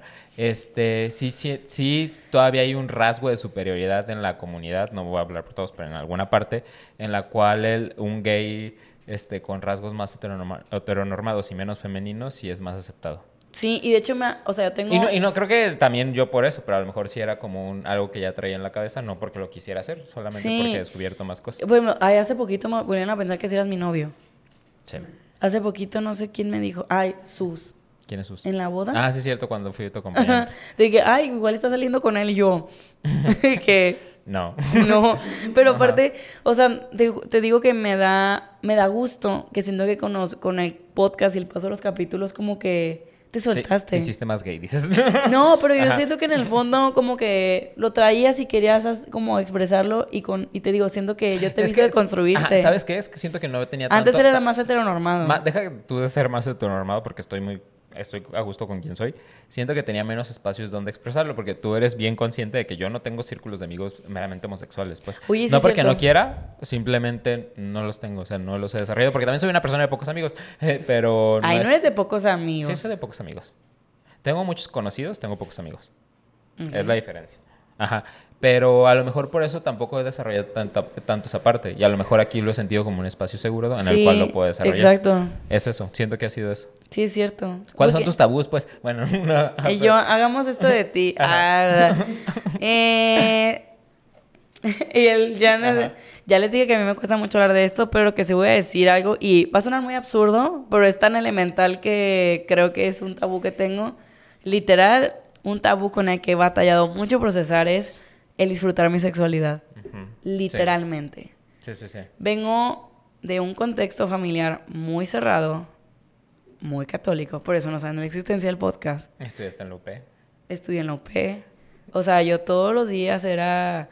Y en general, no manches, yo estuve en una escuela católica que era más, más abierta que la UP, obviamente. O sea, como que era recibir mensajes constantes de satanizar la sexualidad. Sí. Por eso, por eso cuando, cuando vi que en, la, en las culturas, prehisp- en la cultura prehispánica, el tema de que la sexualidad era vista como un regalo de los dioses, digo, güey, ¿por qué no lo vi así más chica? o sea, como que literal, yo todo lo veía como malo, o sea, literal, disfrutar mi sexualidad lo veía como malo, lo disfrutaba todo el tiempo con culpa. O sea, nunca me, nunca me siento plena viviéndolo porque siento que tengo una culpa detrás que no me deja disfrutarlo porque siento que está mal. Ujú. Y no, que es algo que no sé disfrutar. Que siento que los hombres no luchan tanto con eso, pero las mujeres siento que mucho. Y yo siento que muchas mujeres se van a identificar conmigo con lo que dije. La neta. Entonces, es que ser un hombre que vive su sexualidad es, ah, eres un galán, claro que sí, tienes todas. Y ser una mujer que disfruta su sexualidad, eres una puta. exactamente. Tristemente. Es un estigma con el que se... Y literal, ese ha sido mi pedo. Es el tabú que sigo procesando a mis 27 años. Literal, disfrutar mi sexualidad. Ese es. Sí. Incluso hubo un tiempo que lo... Como que estaba tan convencida de la idea de que era culpable o que estaba mal, que hasta un momento llegué a pensar que casi casi que era sexual.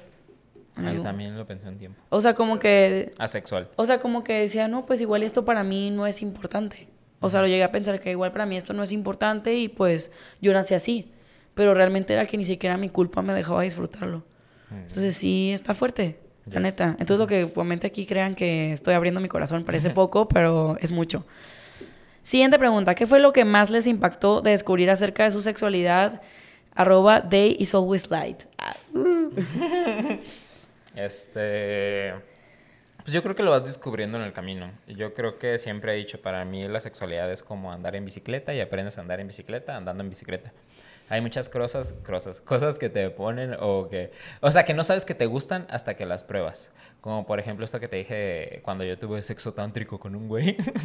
que fue como... Ay, de- cuenta eso, güey. Ay, no sé, no sé cómo explicarlo, pero fueron como las mejores cuatro o cinco horas de mi vida. Cuatro o cinco horas. Que no te das cuenta, pero era como mucho estar presente y estar consciente de que todo tu cuerpo es un órgano sexual. O sea, que tienes la piel, que los ojos, lo que vas a escuchar, lo que sientes y todo.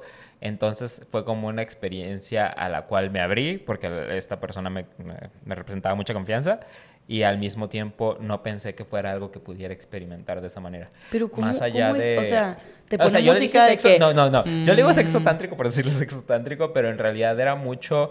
eh, siento que... Y de hecho justo lo estaba hablando el domingo con, con la amiga. Con, digo, con una amiga que creo que a lo mejor tú puedes este, decir por dos o no. Estás en todo tu derecho. Pero hablaba con ella porque me dio mucho gusto que... eh, vas a ver quién es. Ella se fue a vivir fu- fuera de Guadalajara, pero ahorita regresó. Pero el punto es que está en una relación también muy larga, no importa si no sabes quién es, pero en este punto en el que estaba sigo en su relación larga, no quiere saber quién es porque está con el novio ahorita otra vez. Este vivió mucho más su sexualidad. Y ella era la clase de persona que me que decía, En "Ah, su sí, relación larga. Ajá, yo soy la clase de chica que no voy a tener relaciones hasta que me case. Y de repente se dio tantito y era como, ah, sí tengo relaciones, pero no tengo tantas. Y ahorita que se fue a vivir a otra ciudad fue como de, pues conoció más gente, salió un poco más de fiesta, empezó a vivir más su sexualidad y fue como, se dio cuenta que en la relación en la que estaba era como, que era y le digo que para mí se me hace un factor común, no quiero creer que todos los heterosexuales son así, pero la mayoría se me hace así, qué tanto los hombres se preocupan por su propio disfrute sexual. Sí. Dijo, güey, es que yo pensaba que tener sexo literal era llegar, que el güey estuviera caliente, que él, un dos, eh, acá y ya. Y con la demás gente con la que he estado es como he descubierto un chingo de cosas, o sea, he hecho un putero de más cosas y he descubierto que la sexualidad es como un abanico de muchas más cosas. Y entonces eso es lo que a mí se me hace padre, pues, que la sexualidad tienes que probar de distintas cosas para ver qué te gusta y esas puedes replicarlas o Me intentarlas acordé con de... gente. ¿Y regresó ahorita con su ex? Sí. Me da mucha risa que... ¿Y esos pasos? Esos stickers de enamorado de WhatsApp, ¿de dónde los sacaste? ¿No? Porque siempre sabes, de no sabes de dónde Y esos los movimientos de que qué hiciste mientras no estábamos Ajá. juntos. Pero eh, yo estoy balconeando gente, pero pues espero que cuando salga este capítulo veamos si siguen juntos. Le pidió una relación abierta. Le pidió una relación... A Ella, ese, ella, él. a ese punto... Pero es que, ¿sabes qué? Es que está padrísimo que haya salido este capítulo. Ah, está sali- porque justo el domingo no tenía nada que hacer y vi una película española que se llama Aquí entran dos o tres son multitud, algo así, que son cinco historias de cinco parejas distintas que van a un lugar en España en donde es como una casa donde hay orgías, hay cuartos oscuro, es como mucho para vivir tu sexualidad.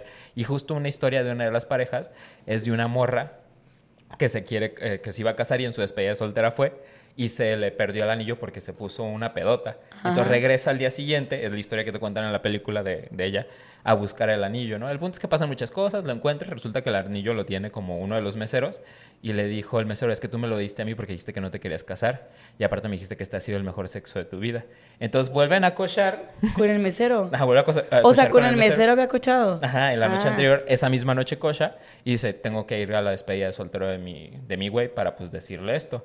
Va a la despedida de soltero del güey, o sea, con el que se va a casar, y se da cuenta que el güey también le está poniendo el cuerno. Pero no se emputa, porque le dice, quiero ser completamente sincera contigo.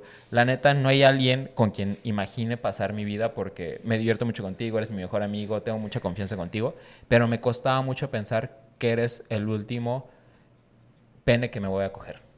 Y yo no puedo vivir con esa realidad.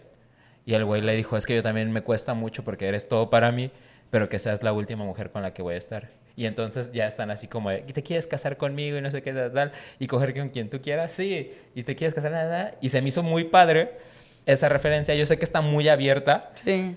pero dije, la neta es que para mí fue el claro ejemplo también de mi amiga y se lo conté. Es como, güey, pues tú quieres estar con este güey y todo este pedo, pero también hay toda una parte sexual que a lo mejor en este momento lo que tú necesitas él no la puede cumplir como a, a ti ya te gusta, pues puedes buscar o puedes abrir, pero, pero para mí el claro ejemplo fue el de la película de que eran como la pareja que Sí, funcionaba, sí. pero sexualmente también funcionaban, pero querían mucho más de Pero esa, te voy- de esa bueno, relación. eh, obviamente hay Me muchos clavé modos- demasiado con este tema, pero no, que está, bien, padre. pero está padre. Ajá. O sea, para eso es el podcast. Ajá. Pero, y justo, es, eso, que, eso que dices, la neta, me. O sea, lo entiendo. Y yo sé que habrá gente que dice, me funciona fabuloso, pero te voy a decir algo que a mí se me quedó muy grabado y esa es mi percepción muy personal, que de Lo hecho te me lo dijo dijeron, Jenny. Ujú. Que me lo dijo Jenny.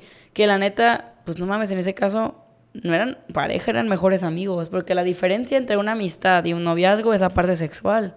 Literal. Pero, pero ¿qué pasa cuando la parte sexual sí la tengo contigo, pero genuinamente también lo que yo también he dicho, o sea, hay días en que quiero nieve de vainilla, pero también quiero nieve de chocolate. Pues no sé, ahí lo dejo. Yo personalmente no podría, no. Será por mi eh, señora panisa interiorizada, puede ser. No sé. Pero, pues bueno, a mí se me hace muy difícil como...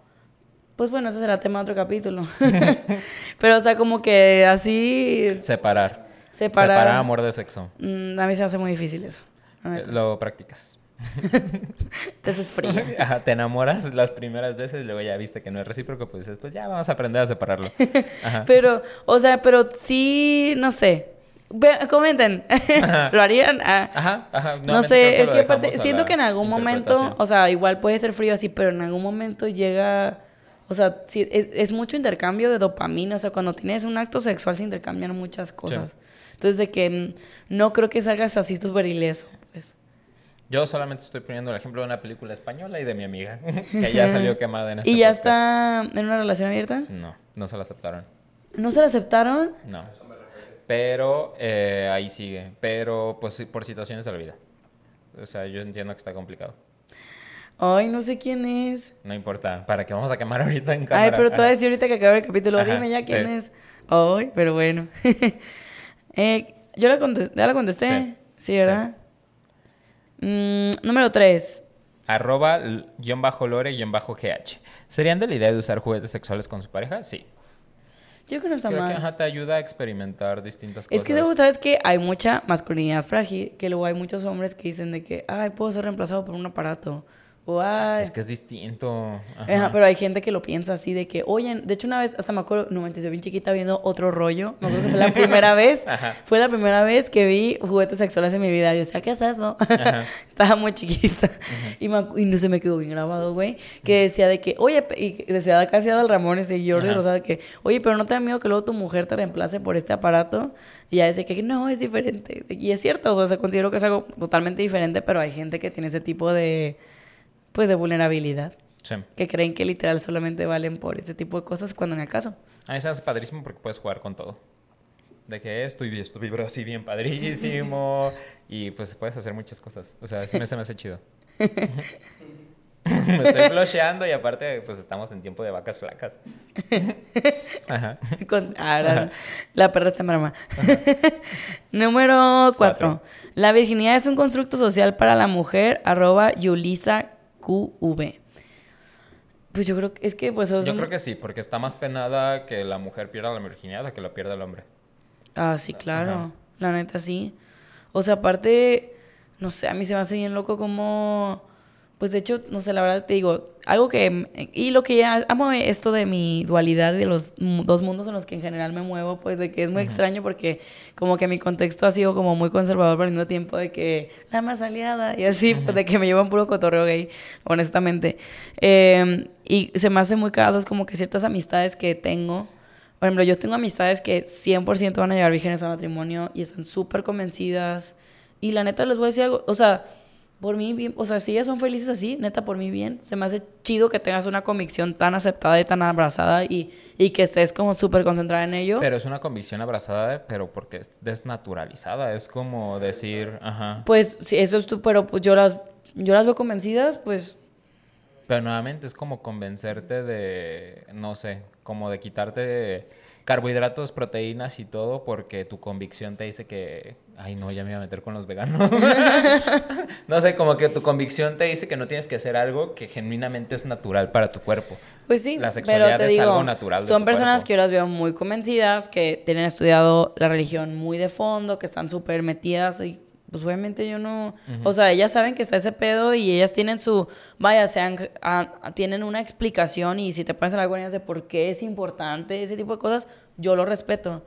Pero también luego se me hace muy loco como justo, pues de que entran a, pues tú sabes, ¿no? Obviamente el hombre no es de palo, en general, o sea, la, la gente no es de palo, pues, y, y de que me tocó una vez una, una conocida que me contaba que ella estuvo en una relación con una persona que tenía un contexto súper conservador, tenían un montón de hijos, así.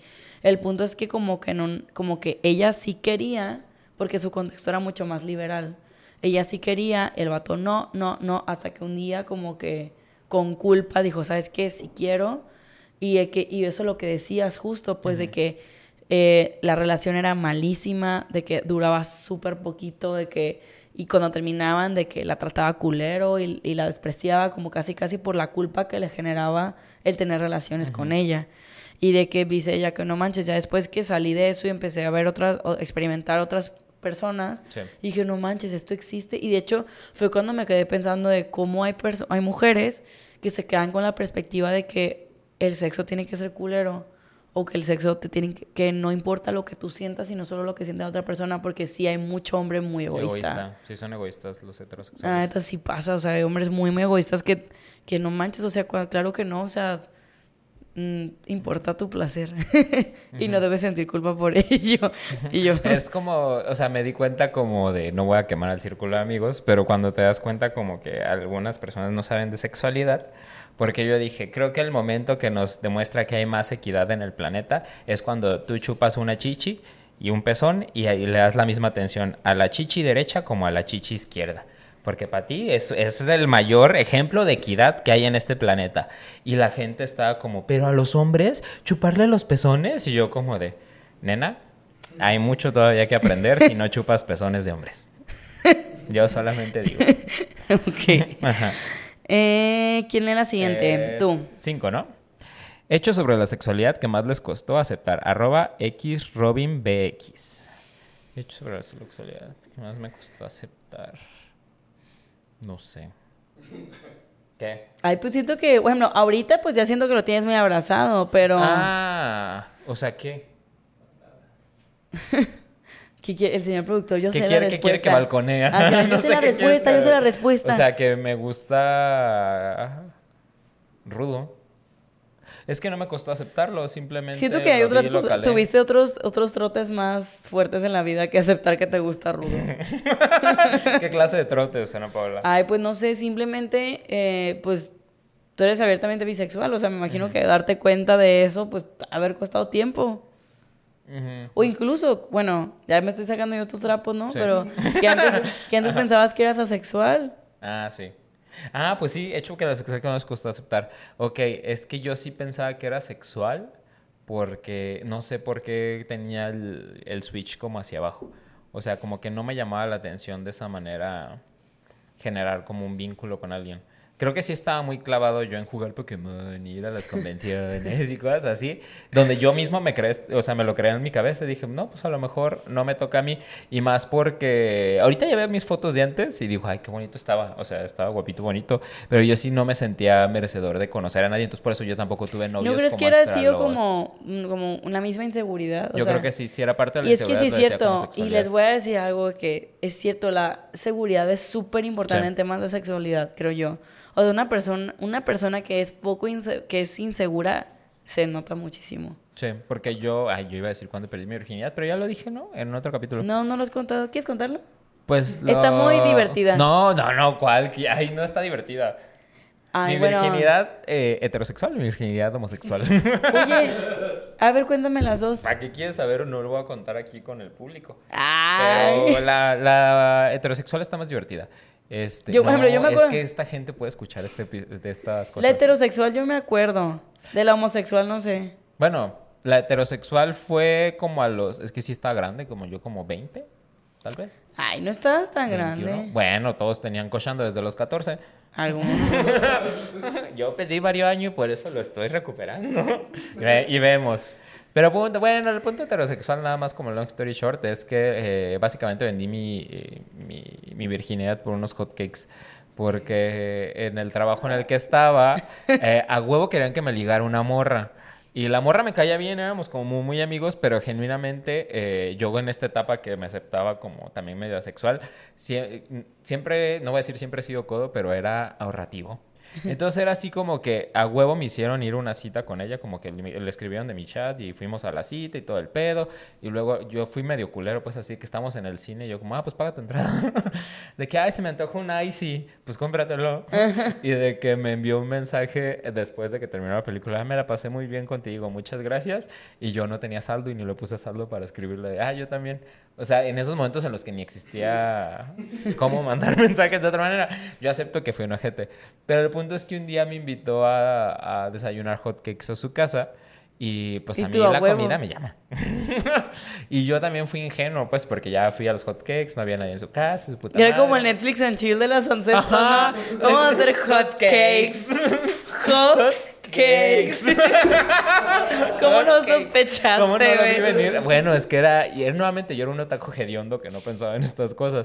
Y entonces me dijo, ay, ¿no quieres pasar a mi cuarto a ver? No me acuerdo qué me iba a enseñar. Y Los "Ay, a hot ver". cakes. A ver, padrísimo. Los hot cakes. Los hot cakes. Y pues una cosa llevó a la otra y mi cuerpo reaccionó como pues tenía que reaccionar y pues vendí mi virginidad por unos hot cakes. y ya. Ajá. Eso es todo.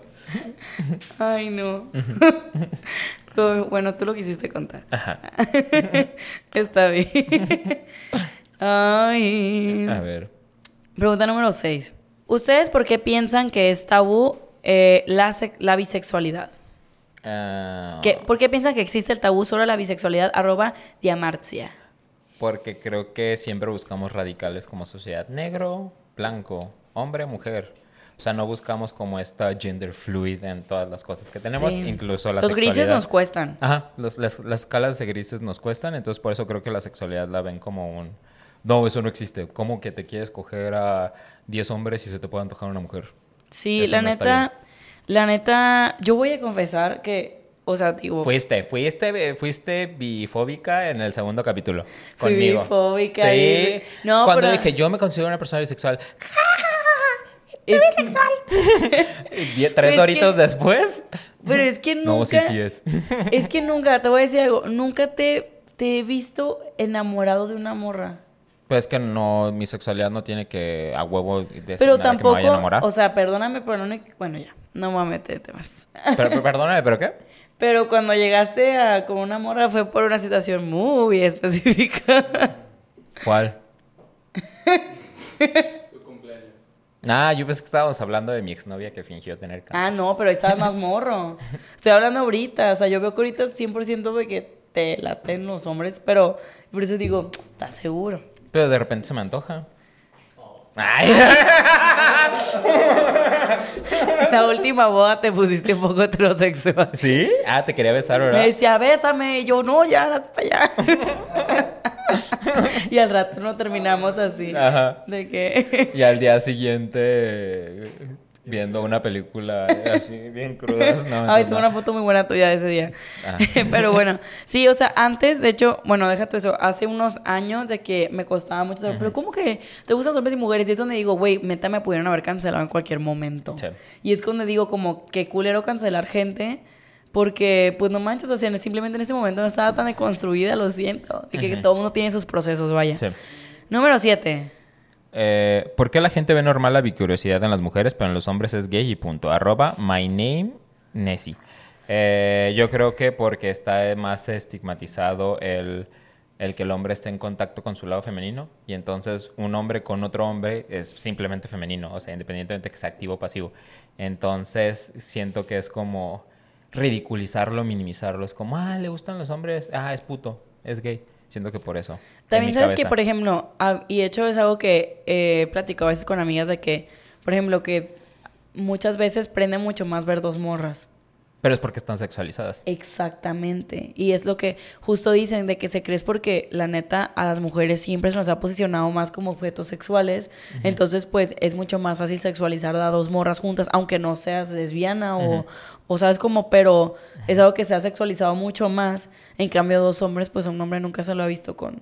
Es más, hasta una vez vi de un estudio que cuando un hombre trataba a una mujer, no siempre, que literal en su cerebro se activaba algo como si se relacionara con un objeto. Mm. Y yo, qué loco. O sea, no digo que todos, pues, pero Ajá. pasa. Número 8. ¿Qué práctica de la antigua civilización fue la que más te impactó y por qué? Esa de eh, hacerle una culera a los pasivos y nada más enterrar en cenizas a los activos. Te quedaste así. Dije como, verga, güey. Helada. Ajá. ¿Qué sí? Ajá. ¿A ti? Eh, ay, no sé, es que, bueno, a mí se me hace que la leyenda del, la leyenda del, del fragmentado que unieron con el Ah, dildo, creo que Esa se- se me hizo padre, no me impactó. a mí me impactó mucho, decía, güey, que estoy leyendo. Ahora, número 9. ¿Qué opinan sobre la creencia de todos los seres humanos somos en cierto grado bisexuales? Arroba Elías-M- Yo creo que sí. Como decimos esta matice, no, no creo que haya alguien... Bueno, no voy a poner. En- desde mi percepción, la heterosexualidad o la homosexualidad no existe. Simplemente vagas entre, entre ambas cosas durante tu vida. Ya ves en que tienes más seguro a la parte homosexual, a veces a lo mejor en el que tienes la parte heterosexual, pero a lo mejor si algún heterosexual en algún momento probara ciertas cosas, si hay como cierta química, porque de repente, también el- el- para mí el, el sexo es mucha química. Tú puedes probar una cosa y dijiste, no, es que esto no me gustó, pero en realidad lo que no te gustó es cómo lo hacía cierta persona, porque nuevamente es mucho de química. Entonces creo que entre probar estas cosas es donde está toda la bisexualidad. No sé qué decirte, puede ser, no sé. Ajá. Eh, ¿Creerías que yo podría ser bisexual? Yo creo que si te encuentras una morra que lo haga chido, sí. Y Luis, Ajá. no, eres una heteronormada, me. No, quién sabe, ¿por qué? Ah, Imagínate. ¿Quién sabe? No Pero no, sé. has probado. O no me has contado si ya probaste. No, la neta no. Pero bueno, Ajá. ahora vamos con el confesionario de. Ujú. El confesionario de Eugene. Es la... Ay, se me había olvidado que existe esta parte, qué pedo. Sí. El confesionario de Eugene es la parte del programa donde ustedes se humillan junto con nosotros y nos mandan sus historias a través de nuestro Instagram, arroba ontaselpodcast. Recuerden que este, el Eugene se encarga de poner eh, la historia para que nos compartan su anécdota y ustedes deciden si quieren que sea anónimo o eh, que si llegamos su nombre para que pues, se humillen junto con nosotros en internet. Así es. Vamos a leer poquitas. Ajá. Porque ya hay mucho Ya tiempo. hambre, ya ya se hambre, ya tenemos que cenar. cenar. Bueno, no voy a decir el usuario porque no lo mencionó, pero eso se me hizo interesante porque justo tú lo mencionabas. Honestamente, es un tabú muy enorme acerca de la cultura gay. Desde, que, desde siempre crecí viendo cómo a los activos se les glorifica y se les hace ver como estos machos que todo lo pueden, lo cual creo en mi cierto estigma y creía que eso estaba bien, hasta que la misma comunidad me dio una cachetada de guante blanco y amplié mi panorama sobre los roles y que el tema de la feminidad no está peleado con el placer sexual. No sé si me di a entender. Creo que te diste a entender. La neta a mí se me hizo... Me, hizo- me lo quise poner porque siento que hace mucho sentido con lo que platicamos. Nuevamente no glorifiquen activos y satanicen pasivos porque a ambos nos gusta la verga. Entonces, vale madre. Ok. Eh, siguiente historia. No cuentes, no digas el usuario, creo que no dice que no. Y aquí dice, cuando estaba terminando la uni salí con una persona con una disfunción sexual. Al principio yo no sabía lo que me enfrentaba yo como su pareja. Durante tres años y en ese tiempo exploramos muchas cosas, hablamos mucho de sexo y fue cuando yo aprendí a explorar más en mí sin él y experimentar sin pena con mi pareja. Al final terminamos porque nunca hizo más para solucionar su problema.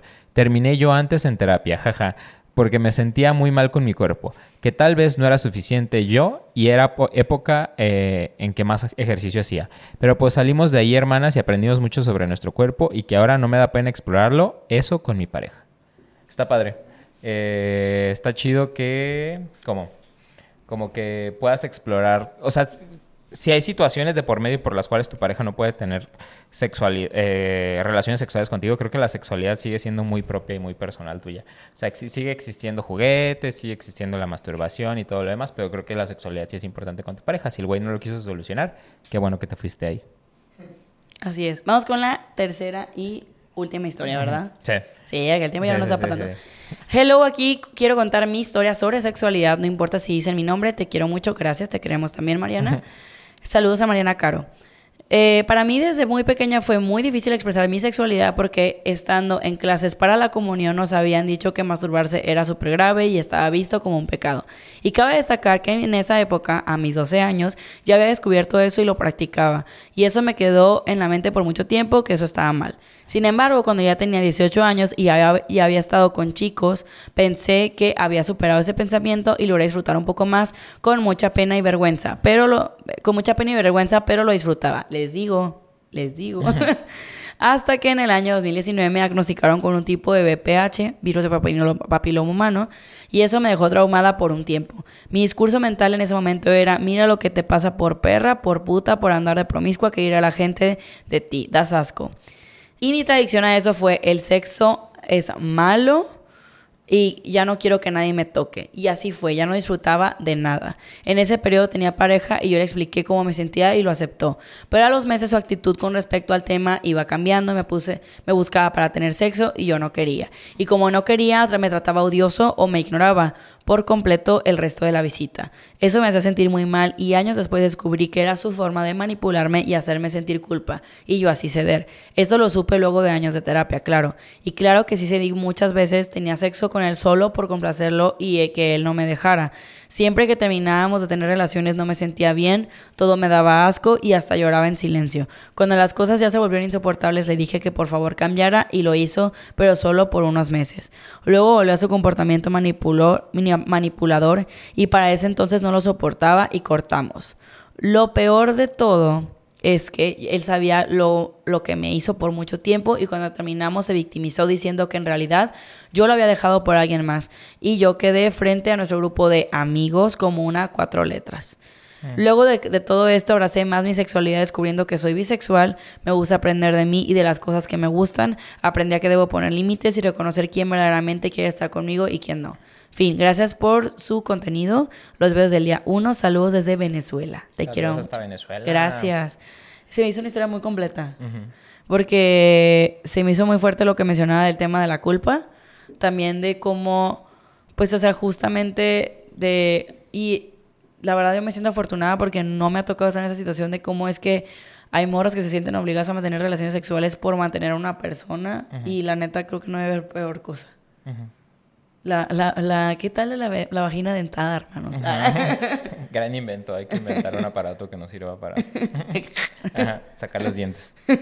Pero sí, o sea, y al final qué bueno que te alejaste de ese círculo de amigos y que te permitiste descubrirte y sentirte Sí. plena. Excelente. Ahora sí, vamos al rapidín. ¿Qué es el rapidín, Paola? El rapidín es aquella parte del programa donde nos hacen preguntas rápidas e incómodas como los rapidines y esas preguntas nos las mandan a nuestro Instagram arroba ondas el podcast. Y vamos con la pregunta número uno. Rapidín, rapidín, porque ya llevamos mucho tiempo el Ajá. capítulo. ¿Ustedes le contarían su historia sexual a cada pareja nueva que tienen? Pareja nueva como oficial, ¿no? Se refiere. Ajá, como cada... Pues depende, no, pues no porque todo, sino, no sé, grandes rasgos. Yo también creo que le contaría los... Una presentación de Ajá. PowerPoint. Yo lo haría, pero con... Un Drop My Life, ¿verdad? no Drop My Life, pero lo haría así como con un globo terráqueo. Cuando cogí con Australia. Australia era un tipo llamado Jack. Jack. ah. o sea, sí tengo, me falta el sello de África y Y El ya- pasaporte. Y la Antártida, y ya con eso ya completamos. pingüino. un pingüino, no mames. Qué puerca. Sí, sí. Pero creo que la compartiría, no sé, porque. No sé. Es que, Es que con mis amigos no, ¿Qué tan no me relevante incomoda. debe de ser? Ajá. No sé, igual si Co- quieres hablar de así, preferencias o de que, oye, pues, de que me- no sé. Pero, pues, o sea, nomás por contar, pues, ¿para qué? Sí. O de repente así Si de es compas. útil, o sea, siempre he dicho, si suma, hay que decirlo. Si no suma, mejor quédatelo callado. Ok. Cuatro. Si tuvieras que vivir en una civilización, ¿sería la egipcia o la mesoamericana? Egipcia. Sin dudarlo. Mm, Bueno, creo que la egipcia. Ajá, Sí. se la pasaban más Exótico. Número dos, la sexual... Ay, no, pero ahorita los egipcios se la están pasando muy mal. No, pero en ese momento. Bueno, sí. Eh, ¿La sexualidad es más abierta ahora o nos dimos la oportunidad de disfrutarla realmente? Arroba Carlita Bechara. Mm, creo que aún todavía falta un largo camino, de hecho. Es que Sí. nosotros y yo, tú y yo vivimos en nuestra burbuja. Ujú. ya, ya que en las redes sociales nos damos cuenta cuando el algoritmo nos danza ya cosas más lejanas. Es que normalmente creo que la burbuja se hace por las cosas que compartes y entonces yo siento que es mucho más fácil hab- hablar de mi sexualidad porque pues ya la sobrecomparto. Pero inclusive cuando empecé a hablarlo con mis papás de que yo empezaba a decir chistes así como de, ah, sí, estoy cochando, no sé qué, y nada, se empezaban a reír, dije, pues a lo mejor ya no es un tema tan serio. Entonces para mí es mucho más fácil hablarlo, pero sí creo que sí hay todavía un largo camino para poder Sí. hablar abiertamente de... Sí, De la sexualidad. sí siento que ha sido más abierto, pero aún falta. Ok. Sí, esto. Este, uno dice, ¿cambiarás tu sexualidad por un millón de pesos? Arroba rman.yaki. Ya lo hemos dicho, cambiaría que me dejaran de gustar los hombres, sí, pero no puedo dejar que me guste, o sea, me sigue gustando la verga. Entonces, eh, es difícil, sí, pero al menos hasta que inventemos un Frankenstein al cual le podamos poner uno ahí, yo diría, "Eh, está padre. ¿Te Ajá. imaginas de que nos casamos y te dan un millón de pesos? Pues sería inversión, ¿no? Pero si me caso con... Para tu transición. Ajá. Está vieja, güey. es que dijiste sería inversión y yo por Yo como businessman, pues. las acciones. Las acciones. ajá, Stonks. ajá. Pero eh, yo creo que es, pues sí. No, no, bueno, no. Bueno, no sé. Ah, yo no. Yo siento que. Por un millón de pesos te dicen, ándale, ándale, aquí con esta chavilla. Pero es que. Guapa. Pero sí, es que si en algún momento digo, es que siento que tiene que gustarte. Bueno, tú Lipa sí. Ah. Ya, bueno. yo pues contigo sí. Ah, Ah, no cualquiera. No cualquiera. Número 3. ¿Qué opinas de que según todos somos recalientes y que también hay muchos que no tienen apetito sexual? Arrigo, amaguito, bebé. Yo siento que hay gente que sí no tiene apetito sexual. Hay Yo gente también. que no es tan importante para ellos y está bien. Sí, sí creo que nuevamente, sí soy, creo que formo de la parte de la estadística donde somos muy calientes, lo acepto, se sabe, pero también creo que hay gente a la que no le interesa tanto la parte sexual y está bien, simplemente conectar con gente a la que sí le interese también lo que queremos, o mucho o poco. Hemos terminado con el capítulo. Ay, hasta que se logró, no sé cuánto duró este cotorreo. Como pero dos horas. Estuvo, interesante porque ya nos letramos en la parte sexual. Ajá. Así es. Pero bueno, muchísimas gracias por haber escuchado este capítulo. Espero que les haya gustado. Ya sé, me salió un gallo. El señor productor se está riendo de mí, pero no me importa. Voy a continuar aquí hasta el final. Recuerden seguirnos en nuestras redes so- sociales, arroba ontas el podcast. En TikTok, en Instagram. Y aquí nos seguimos viendo cada miércoles a las 4 de la tarde por YouTube, a las 6 en otras plataformas. Entonces yo que usted lo vería en YouTube. ¿Pastel? Pa' ver Vemos, vemos, vemos. Pero bueno, un besotote y que estén muy bien. Gracias En por escucharnos. Ah.